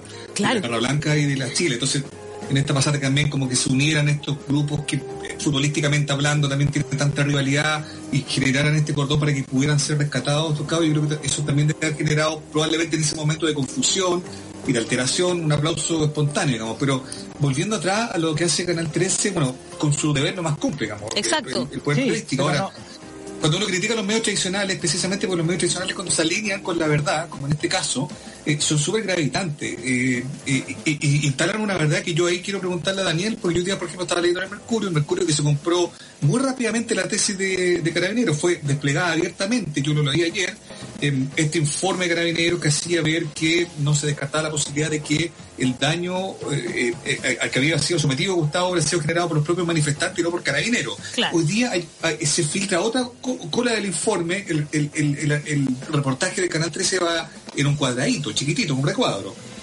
Pero el grueso de la nota del Mercurio hoy día da cuenta de que otros peritos también dentro de, de, eh, carabineros, dentro del testimonio de la, de- de la investigación interna, dan cuenta de que efectivamente no se descarta que los balines hayan sido disparados a distancia y que eventualmente hayan rebotado y, bueno, lo que ya sabemos, ¿no? Lo que yo pregunto, y aquí también me, cuelgo de lo que dice la, Alejandra, eh, cuando esto se, se judicializa de verdad, ¿qué, valor, qué peso tiene lo que vimos ayer? Porque así como yo lo veo, sin ser un experto, si mi juez me entrega, o fiscal, me entregan, me hacen ver este video y recojo más antecedentes a partir de esto, como que no tengo muchas dudas, digamos, ¿no? Perdón lo, lo, No. lo, lo- lo pedestre, No, no. lo grueso de mi, de mi análisis, pero No, no, no. la- es concluyente, Está muy para mí, bien. o es, es muy cercano a Es ¿no? concluyente. es una investigación que está haciendo la fiscalía y que este video debe ser fundamental eh, para mostrar que los disparos vienen desde eh, él está mira, aquí está de frente él conjunto con todos los demás chiquillos Sí. está de frente hay disparos desde el frente hacia acá esos disparos los hace carabineros por lo tanto fue carabineros. Listo. Ahora es descubrir quién fue Claro. quién fue de estos carabineros. Hay que descubrir eso. Ahora el autor digamos. ¿Se puede? ¿Se puede después- descubrir eso? Sí, bueno, eso es- sí, se, se podría, eventu- no, no sé, de- no sé, eh, ahí sí que... Daniel, eh, la yo- justicia a veces funciona, pero, Pero, pero por último, Rosas, Rosas dijo que ya sabía quiénes eran. Y después se desdijo. sí, porque Sí, son- no, es que lo que pasa es que ya mencionaron que son como 10, pues, pero entonces no se sabe cuál, efectivamente cuál de ellos 10. Toda esa cuadrilla Es que un- estaba es ahí, que lo muestran, lo muestran todo el dos rato. capitanes, además. Sí. sí, Daniel, no, si se sabe quiénes son. si Otra lo- pregunta, digo, no porque, nombre, dime. porque el, el, el- el protocolo de carabineros, tanto sacaron ayer varios por, por Twitter y esas cosas, eh, lo que dice es que los carabineros puede, podían en ese momento, porque ahora ya no se puede, pero en ese momento podían usar las escopetas antidisturbios en el caso de que estuviesen eh, en peligro de muerte. Aquí también a mí, por lo menos lo que yo veo, es que no hay peligro de muerte inminente bajo ningún punto. Están de No, súper por lejos. ningún punto. Claro, Están lejos, están parapetados, porque no están avanzando tampoco para atacar. O sea, están para... A ver, no, mira, las vueltas las podemos dar por todos lados, eh, Alejandra. Eh, aquí está claro que hubo eh, una, una negligencia inexcusable, hay dolo incluso, eso tendré que determinarlo primero la Fiscalía y después los tribunales. Pero aquí hay, y, y la ley dice ah, que si no se puede determinar quién hizo el, el delito y son varios, todos podrían ser condenados. O sea, que quede claro. Ah, se Entonces, puede.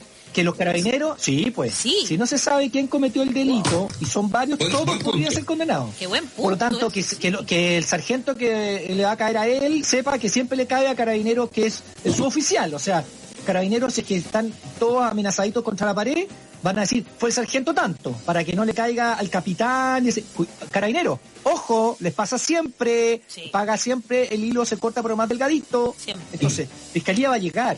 Y va a llegar que fueron estos mismos. Además, ya sabemos los nombres, ellos mismos los dieron. O sea, Carabineros dio los nombres en sumario. Sí. Lo que a mí me parece eh, es- eh, escandaloso, eh, Mauricio, que se lo comentaba ayer a, a la, a- a la Alejandra, que, que, que, que- que- ¿qué opináis tú? Es que ellos dicen en su investigación que no fueron capaces de llegar a una conclusión. Lo dice, ¿no? Sí, Y uno piensa, el Cuerpo de Carabineros de Chile tiene una división en su interior que hace investigación policial, al igual que la PDI, porque tú sabes que la- el, carabinero- el Cuerpo Carabinero está establecido, está creado como un cuerpo preventivo y eh, la PDI como represivo. Represivo se entiende en términos de eh, que, Ah, mira, que hace no las investigaciones eso. Ya. posteriores. ya. Sí, pues. El Cuerpo Carabinero está creado como algo preventivo Perfecto. y eh, la PDI como algo represivo, represivo en términos de investigar Claro, no, no de ir a Así reprimir al pueblo, digamos, para que se No. entienda bien. Pero así todo, ¿Ya? pero así todo, el Carabineros eh, tiene eh, una, una, una, una división, no sé, el, el OS no sé qué y el OS no sé cuánto y todas esas cosas de investigación también. Claro. Porque a veces, por ejemplo, eh, y lo tiene, si eh, la Sí. Fiscalía opta muchas veces en entregarle la investigación a la PDI o entregarle la investigación a Carabineros. Y, y, y además, Yo Pero es, es muy raro que ellos se, eso muestra, se eso muestra solo. lo ineficiente, lo negligente, lo, lo inútil que es esa división que no es capaz de investigar un delito impune. Entonces, Pero es que además, ¿qué, qué, qué- qué hago? No sé, es bien ridículo que se investiguen ellos mismos, ¿no? Con todo el desprestigio Bueno, en el obvio, que pero- están, como no, están no, en el eso Es suelo. una investigación sumaria. Sí, No, pero es es bien- investigación sumaria, sí. La fiscalía está investigando por otro lado. No, no, sí, yo lo sé, sí, sí, sí, lo sé, lo sé, lo sé. Pero no debería ser como Yo- una, una especie como de, no sé, como uno cuando ve las películas y dice, vienen los de, eh, los internos, Ah. ¿cómo se llaman? Los de investigación interna y es terrible, es como que todos Sí. dicen, "Oh, asuntos internos, oh, se metió en asuntos internos, oh. ¿cachai? Me encantó. Bueno, Me. Entonces como existe, que... bien, ex- escúcheme bien, Bueno. existe, existe. Yo conozco, yo conozco ¿Ya? a una carabinera de asuntos internos. ¿En serio? Conozco. ¿Hay? ¿Hay Sí, asuntos internos? sí hay. Los hay. existen. El tema es que aparentemente, El problema no, es- a, a diferencia, el problema- a diferencia de lo que cuenta la Ale, las, las películas acá en Chile no amedrentan a nadie. Yo quiero decir algo respecto a lo, lo que me preguntaba Daniel sobre lo- el, el- el informe ayer. ¿ah? Yo quiero volver sobre algo que, que a mí por lo menos ya me queda muy claro desde la época del estallido social. Eh, y entiendo que es una idea que ya se empieza como a desplegar de manera más, más sensata y, y no politizadamente hablando, ¿no? Es la necesidad urgente de refundar carabineros, Oh, de terrible. no intervenirlo, de, de no mejorarlo, No, no. refundar la policía chilena con todo el testimonio sobre la mesa, que a partir de este caso que es tan emblemático como el de Gustavo Gatica, eh, su conclusión sea que no pudieron dar con los nombres y que sus protocolos fueron cumplidos a cabalidad, es, ¿qué te digo yo?, insultante y es también el reflejo de la degradación profunda de una institución en la que no cree nadie, nadie. Eh, y, que además, ya sabemos, se manda sola, que además está protegida porque no le queda de otra la autoridad. Yo en esta pasada tiendo, comillas, a entender un poco lo que pasa con el gobierno, que tienen, ¿qué, qué hacen? Desarman carabinero ahora y, qué- y Claro. qué, y qué pasa después. Pero es urgente que, pasada la crisis del coronavirus, eh, viendo cómo se desarrollan los acontecimientos de aquí en más, porque bien sabemos también de que hay muchas causas que, que afloraron también a partir de esta alerta sanitaria, causas que estaban en la calle antes de, la pandemia. Eh, hay que ver qué hacer con carabineros, es urgente refundarlo. Lo de ayer es, es concluyente a partir de lo que vimos en el, eh, reportaje, pero lo que pasó el día anterior, este, este, este, este informe de carabineros, donde dice que sus protocolos fueron cumplidos a cabalidad, da cuenta, insisto, de la urgencia, pero inmediata, porque todo país necesita carabineros. Yo, que claro, y gente dice, claro, no quieren carabineros, quieren que el No. caos reine. No, si- No. no, no caigamos en la tontera. Claro. Yo, como habitante de este país, me encantaría que Carabineros de Chile fuera una institución impecable, que hiciera, se hiciera cargo de, de sus malas prácticas, que cumpliera a cabalidad sus protocolos, que le volviéramos a tener el respeto alguna vez se detuvo, lamentablemente hay un historial, además que, ojo, que también hay que considerar aquello. Eh, en fin, o sea, ¿quién no quisiera tener una policía de verdad en la que uno pudiera confiar? Yo por lo menos creo en eso. Si tengo que volver pudiera- a decirlo, aunque parezca perogrullo, sí, yo creo vivir en una sociedad donde los carabineros sean una institución respetable, respetuosa y que, y que- con la que se pueda convivir amablemente. Pero esa institución no es Carabineros de Chile. Lamentablemente muy no es Carabineros de Chile hoy. Pero Por sí- eso es urgente refundarla. Y- pero, pero, pero es refundarla y tú dices, bueno, en este momento no, pero por lo mínimo, lo mínimo es que renuncie eh, el, el- el comandante jefe si ya no aguanta. O sea, ¿qué, qué más quieren? No, es que no tenemos a quién poner. O sea, para. O sea, ya si no hay que poner, no se pone. Mira, hay una persona que yo respeto mucho que es el vagabundo ilustrado. No sé si lo saben en Twitter. Sí, lo Y conocemos. él dice, ya, eh, espero que tú lo conoces, yo no lo conozco, pero sé No, que no, no, existe. por- Twitter, le tengo, por Twitter, obvio. Ah, claro, y le tengo Lo mucho respeto. seguimos, también lo sigo. Sí, También. Yo también lo sigo. Espero que este miércoles, como mínimo acto de decencia, el general Rosas presente su renuncia.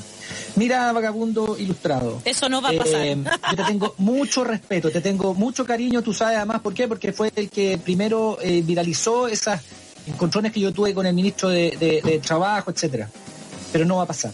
O sea, eh, entiendo que es una que es una petición que tiene mucho sentido, que tiene eh, que, que la verdad es que eh, si el mundo fuera decente sería así, pero no creo que pase. Eso es lo que correspondería, lo que dice, que presente su renuncia, bueno, una vez más, por las tantas metidas de pata que Sí. han tenido el mal manejo. Entonces, lo mínimo sería que fuera intervenido hoy.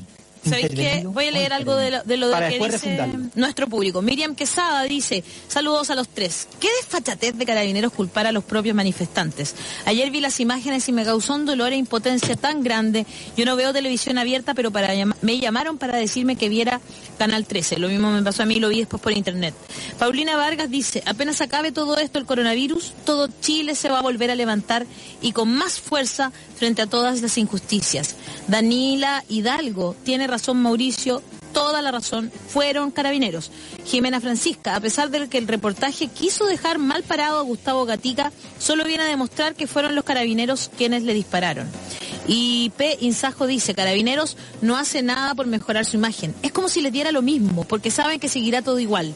Compran mascarillas, aros, vehículos, de todo a precios exorbitantes, casi como burlándose.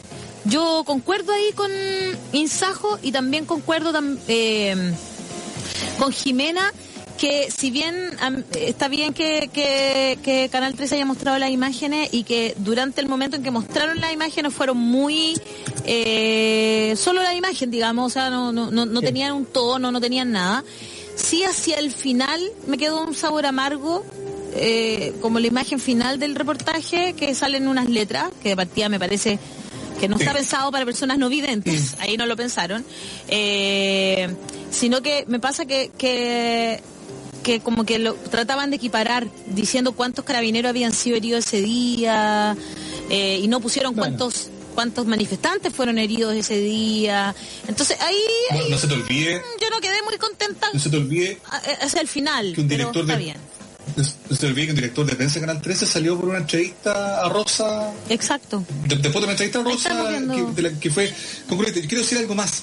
Eh, respecto de, de, lo que decía una de las personas que tú estabas leyendo, Ale, que, que claro, pareciera que se mandan solo porque en rigor saben que no les va a pasar nada. Yo no sé si ustedes se acuerdan, a mí no se me ha olvidado ese audio que se filtró el 13 de noviembre del año pasado, donde el general Mario Rosas le decía a su gente, no va a salir nadie. Ese, ese audio, ¿se acuerdan ustedes o no? Sí. Ese audio fue, dice, hay algunas cosas que les quiero decir. Ese fue el audio que se filtró y que Carabinero reconoció y que dio crédito de su veracidad, no era un invento. Hay algunas cosas que, les quiero decir, dijo Rosas, en ese momento, 13 de noviembre, año pasado, tienen todo el apoyo y respaldo de este general director. Como lo demuestro, a nadie voy a dar de baja por procedimiento policial, aunque me obliguen, no lo voy a hacer. Dime tú, ¿eso lo dijo porque se le ocurrió? ¿O está avalado por alguien que le dice, sabe qué? Usted corra. 13 de noviembre, cinco días después de lo de Gustavo Gatica. Claro. ¿Le va a pasar algo? No le, va a pasar nada. no le va a pasar nada. Oye, por mientras me les cuento que en, eh, ahora, en este momento, en el desconcierto, eh, acaba de aparecer un artículo que dice lo siguiente. Fiscalía pide a Canal 13 material en bruto con imágenes inéditas del ataque a Gustavo Gatica.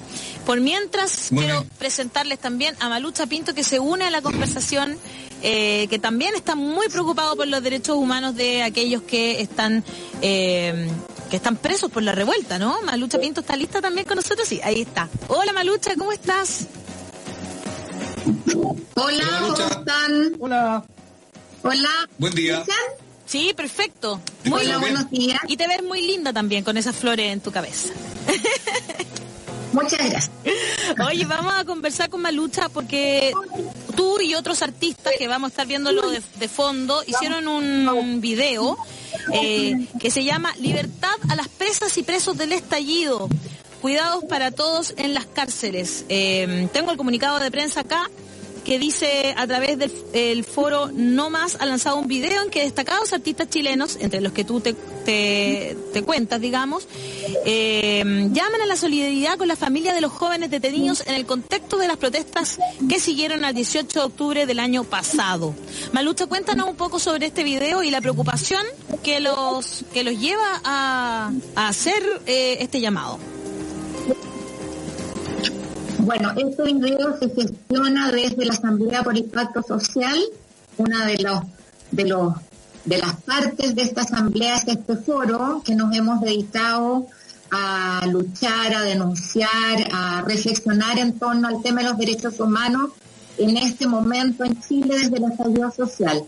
Y bueno, surge porque muchos, muchos, muchos artistas y artistas hemos estado con esta tremenda preocupación hace mucho rato, haciendo distintos videos, apoyando justamente a que liberen a todos los chicos y chicas que fueron tomados en todo este tiempo del estallido social, eh, especialmente ahora con el tema del coronavirus, realmente eh, son además jóvenes en su gran mayoría eh, y lo que se está pidiendo es que haya arresto domiciliario. Hay muchos que ni siquiera están con proceso o condenados por algo. Muchos de ellos no están acusados de nada en definitiva, solamente en prisión preventiva. Y bueno, ese es el espíritu, que puedan reunirse con sus familias, que puedan estar en sus casas, que puedan cuidarse, como todos los ciudadanos y ciudadanas de este país que tenemos que hacer este proceso de la mejor manera posible. Claro, se entiende lo que están buscando, digamos, que hay ahí una... Porque además, como tú bien dices, ni siquiera son... Eh, no han tenido un debido proceso todavía, ¿no? ¿O me equivoco, Daniel? No. ¿Se me fue Daniel, parece? No, muchos de ellos no han tenido un debido proceso. Exacto. Pero ¿por qué no han tenido un debido proceso? La fiscalía está investigando. Exacto, están, en la investigación, está en eh, proceso, digamos. Entonces, el debido proceso es que la fiscalía investiga mientras tanto, no es. Eh, o sea, la fiscalía investiga y hay dos posibilidades: o estén en libertad provisional o están en. en ¿Tú concuerdas, Daniel, con que debería hacer arresto domiciliario. Exacto, en arresto domiciliario. Sí, pero es una opción que tiene el tribunal de garantía o eventualmente la corte si alguien eh, reclama. No sé si decir que hay un debido proceso. El debido proceso no existe ahora como era antes eh, en los tiempos de, que la investigación la llevaba el propio juez, que era juez y parte. Ahora la fiscalía investiga y después lleva a juicio. Entonces, no sabemos cómo está haciendo. Yo no sé si han tenido acceso a las carpetas investigativas para decir que no había un debido proceso. Eh, Perfecto. Yo estoy de acuerdo en el fondo, ¿ah? En el fondo yo estoy de acuerdo. Las penas, y lo dijo la, la magistrado que el otro día dio libertad a 13 o 14, ¿no? Sí. Que las penas eh, no, nos, eh, que, que, serían condenados eventualmente no, no dan para que estén presos, por lo tanto tendrían que hacerlo en libertad. Y por eso la, la magistrado lo concedió cuando las partes lo pidieron. Pero, pero cuidado con decir que no ha habido un debido proceso, porque el debido proceso todavía no llega. O sea, estamos hablando de una investigación de fiscalía y posterior un juicio que no ha llegado todavía tampoco. Perfecto. pero mira, más allá de lo, lo leguleyo y de lo, de lo que tú señalas, eh, por ejemplo, hace poco, eh, justamente la gran la comisionada de las Naciones Unidas llama frente a la pandemia justamente a todos los gobiernos a las personas que están con penas menores o que están en proceso que puedan justamente salir de las cárceles, desabarrotar las cárceles, el hacinamiento que existe en las cárceles y que la gente pueda estar en sus casas firmando, haciendo arrestos domiciliarios. O sea, la situación de las cárceles no solo de los presos políticos, sino que de todos los presos es eh, están con muy poca eh, higiene, eh, higienización de los, de los espacios, es una situación de mucho riesgo en este momento. Entonces, este es un tema humanitario también eh, que está eh, siendo llamado por todos lados en realidad. De hecho, hay algunos que están eso yo empezaron una huelga de hambre, si no me equivoco. Voy a pasarle a Mauricio que quiere hacer que claro que yo, que yo, sí, eh, eh, no, no quiero, que no quiero eh, eh, llevarle a esta conversación, pero sí comparto el fondo, Mauricio, que, claro, ¿ah? el punto es. Tú nos estabas tratando de explicarlo de. Claro, la parte técnica. Claro. Mm. Tal cual. Mauricio. Yo no domino las partes técnicas. A lo mejor fue pésimamente usado el concepto debido proceso. Pero claramente. mi parte igual. no están acusados de nada todavía. Exacto. Eh, Mauricio. Sí, Malucha, ¿cómo estás? Te saluda Mauricio Jürgensen. Oye, respecto a este mismo Hola, tema, Mauricio. ¿cómo estás? ¿Qué, ¿Qué opinión te merece a ti que en esta misma discusión respecto de las condiciones en las que está gente privada de libertad se esté tratando de indultar a, gente que está condenada por violación a los derechos humanos. Vemos que hay iniciativa de senadores em, eh, oficialistas que han contado con el apoyo del gobierno, del presidente y también del Ministerio de, del Ministro de Justicia para poder darle el indulto, aprovechar esta coyuntura para que estos pobres abuelitos condenados por em, asesinatos, eh, crímenes de lesa humanidad puedan irse a, sus casas. ¿Qué te parece a ti que se esté dando esa discusión, que esté tratando de abrir esa opción eh, para, para indultar a esta gente? Bueno, me parece una vergüenza realmente, un abuso, un oportunismo increíble, realmente, y lo digo con todas sus letras. Es completamente, o sea, no hay ninguna. Primero, los crímenes de lesa humanidad no son eh, prescriptibles, ni admisibles, ni, ni admitía, porque los crímenes de lesa humanidad son eso, crímenes de lesa humanidad, personas que han atentado profundamente y radicalmente contra la humanidad, no solo contra esa persona a la que torturaron brutalmente, hicieron desaparecer, asesinaron, sino que en esa persona está representada la humanidad entera. Ese es el espíritu de los crímenes de lesa humanidad, o sea, tú estás atentando contra la especie humana.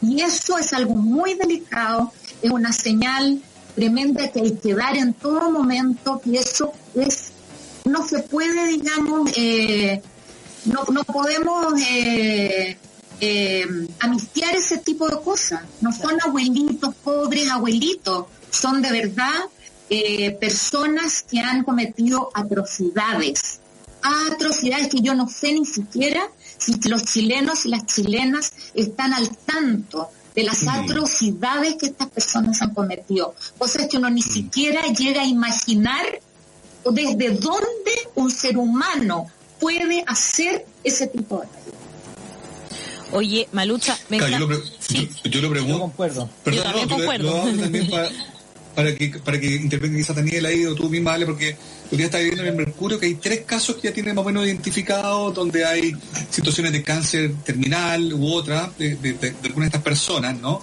que eventualmente serán indultadas por el presidente. Y a mí me parece que es súper preocupante como señal que a partir de esta coyuntura del COVID-19, claro, se aproveche de, de pasar gato por por así decirlo, o colado, esta gente que hasta antes de esto, creo yo, eh, eh, no había tenido la opción más cercana de ser indultada y de poder gozar el beneficio, porque yo creo que ese es un beneficio de poder llegar a su casa a vivir incluso sus últimos días. Eh, yo estoy de acuerdo con la marucha, me parece que es impresentable y sería otra mancha para este gobierno si finalmente termina indultando a esa gente, cosa que de verdad creo que está a punto de pasar porque está Está muy avanzado. Sí, está muy avanzado. Mauricio, Malucha, Daniel. El indulto presidencial. no, el indulto presidencial no tiene que preguntarle perdona, a nadie. Perdona, perdona. Tengo que terminar el programa a través de televisión al menos. Podemos pasar un poco eh, los que nos están viendo por redes sociales. No, tampoco, porque solo por la radio me puedo pasar un poco. Así que me despido al tiro de toda la gente que nos estaba viendo. Lo siento si se quedaron con las ganas. Pongan la 94.5. A las 12 se acaban los 12 juegos. Esto fue El Matinal de los que Sobran. Un espacio de análisis e información donde la opinión incómoda tiene cabida. Únete al baile de lunes a viernes de 10 a 12 del día, siempre en la USAT 94.5, la radio de un mundo que cambia.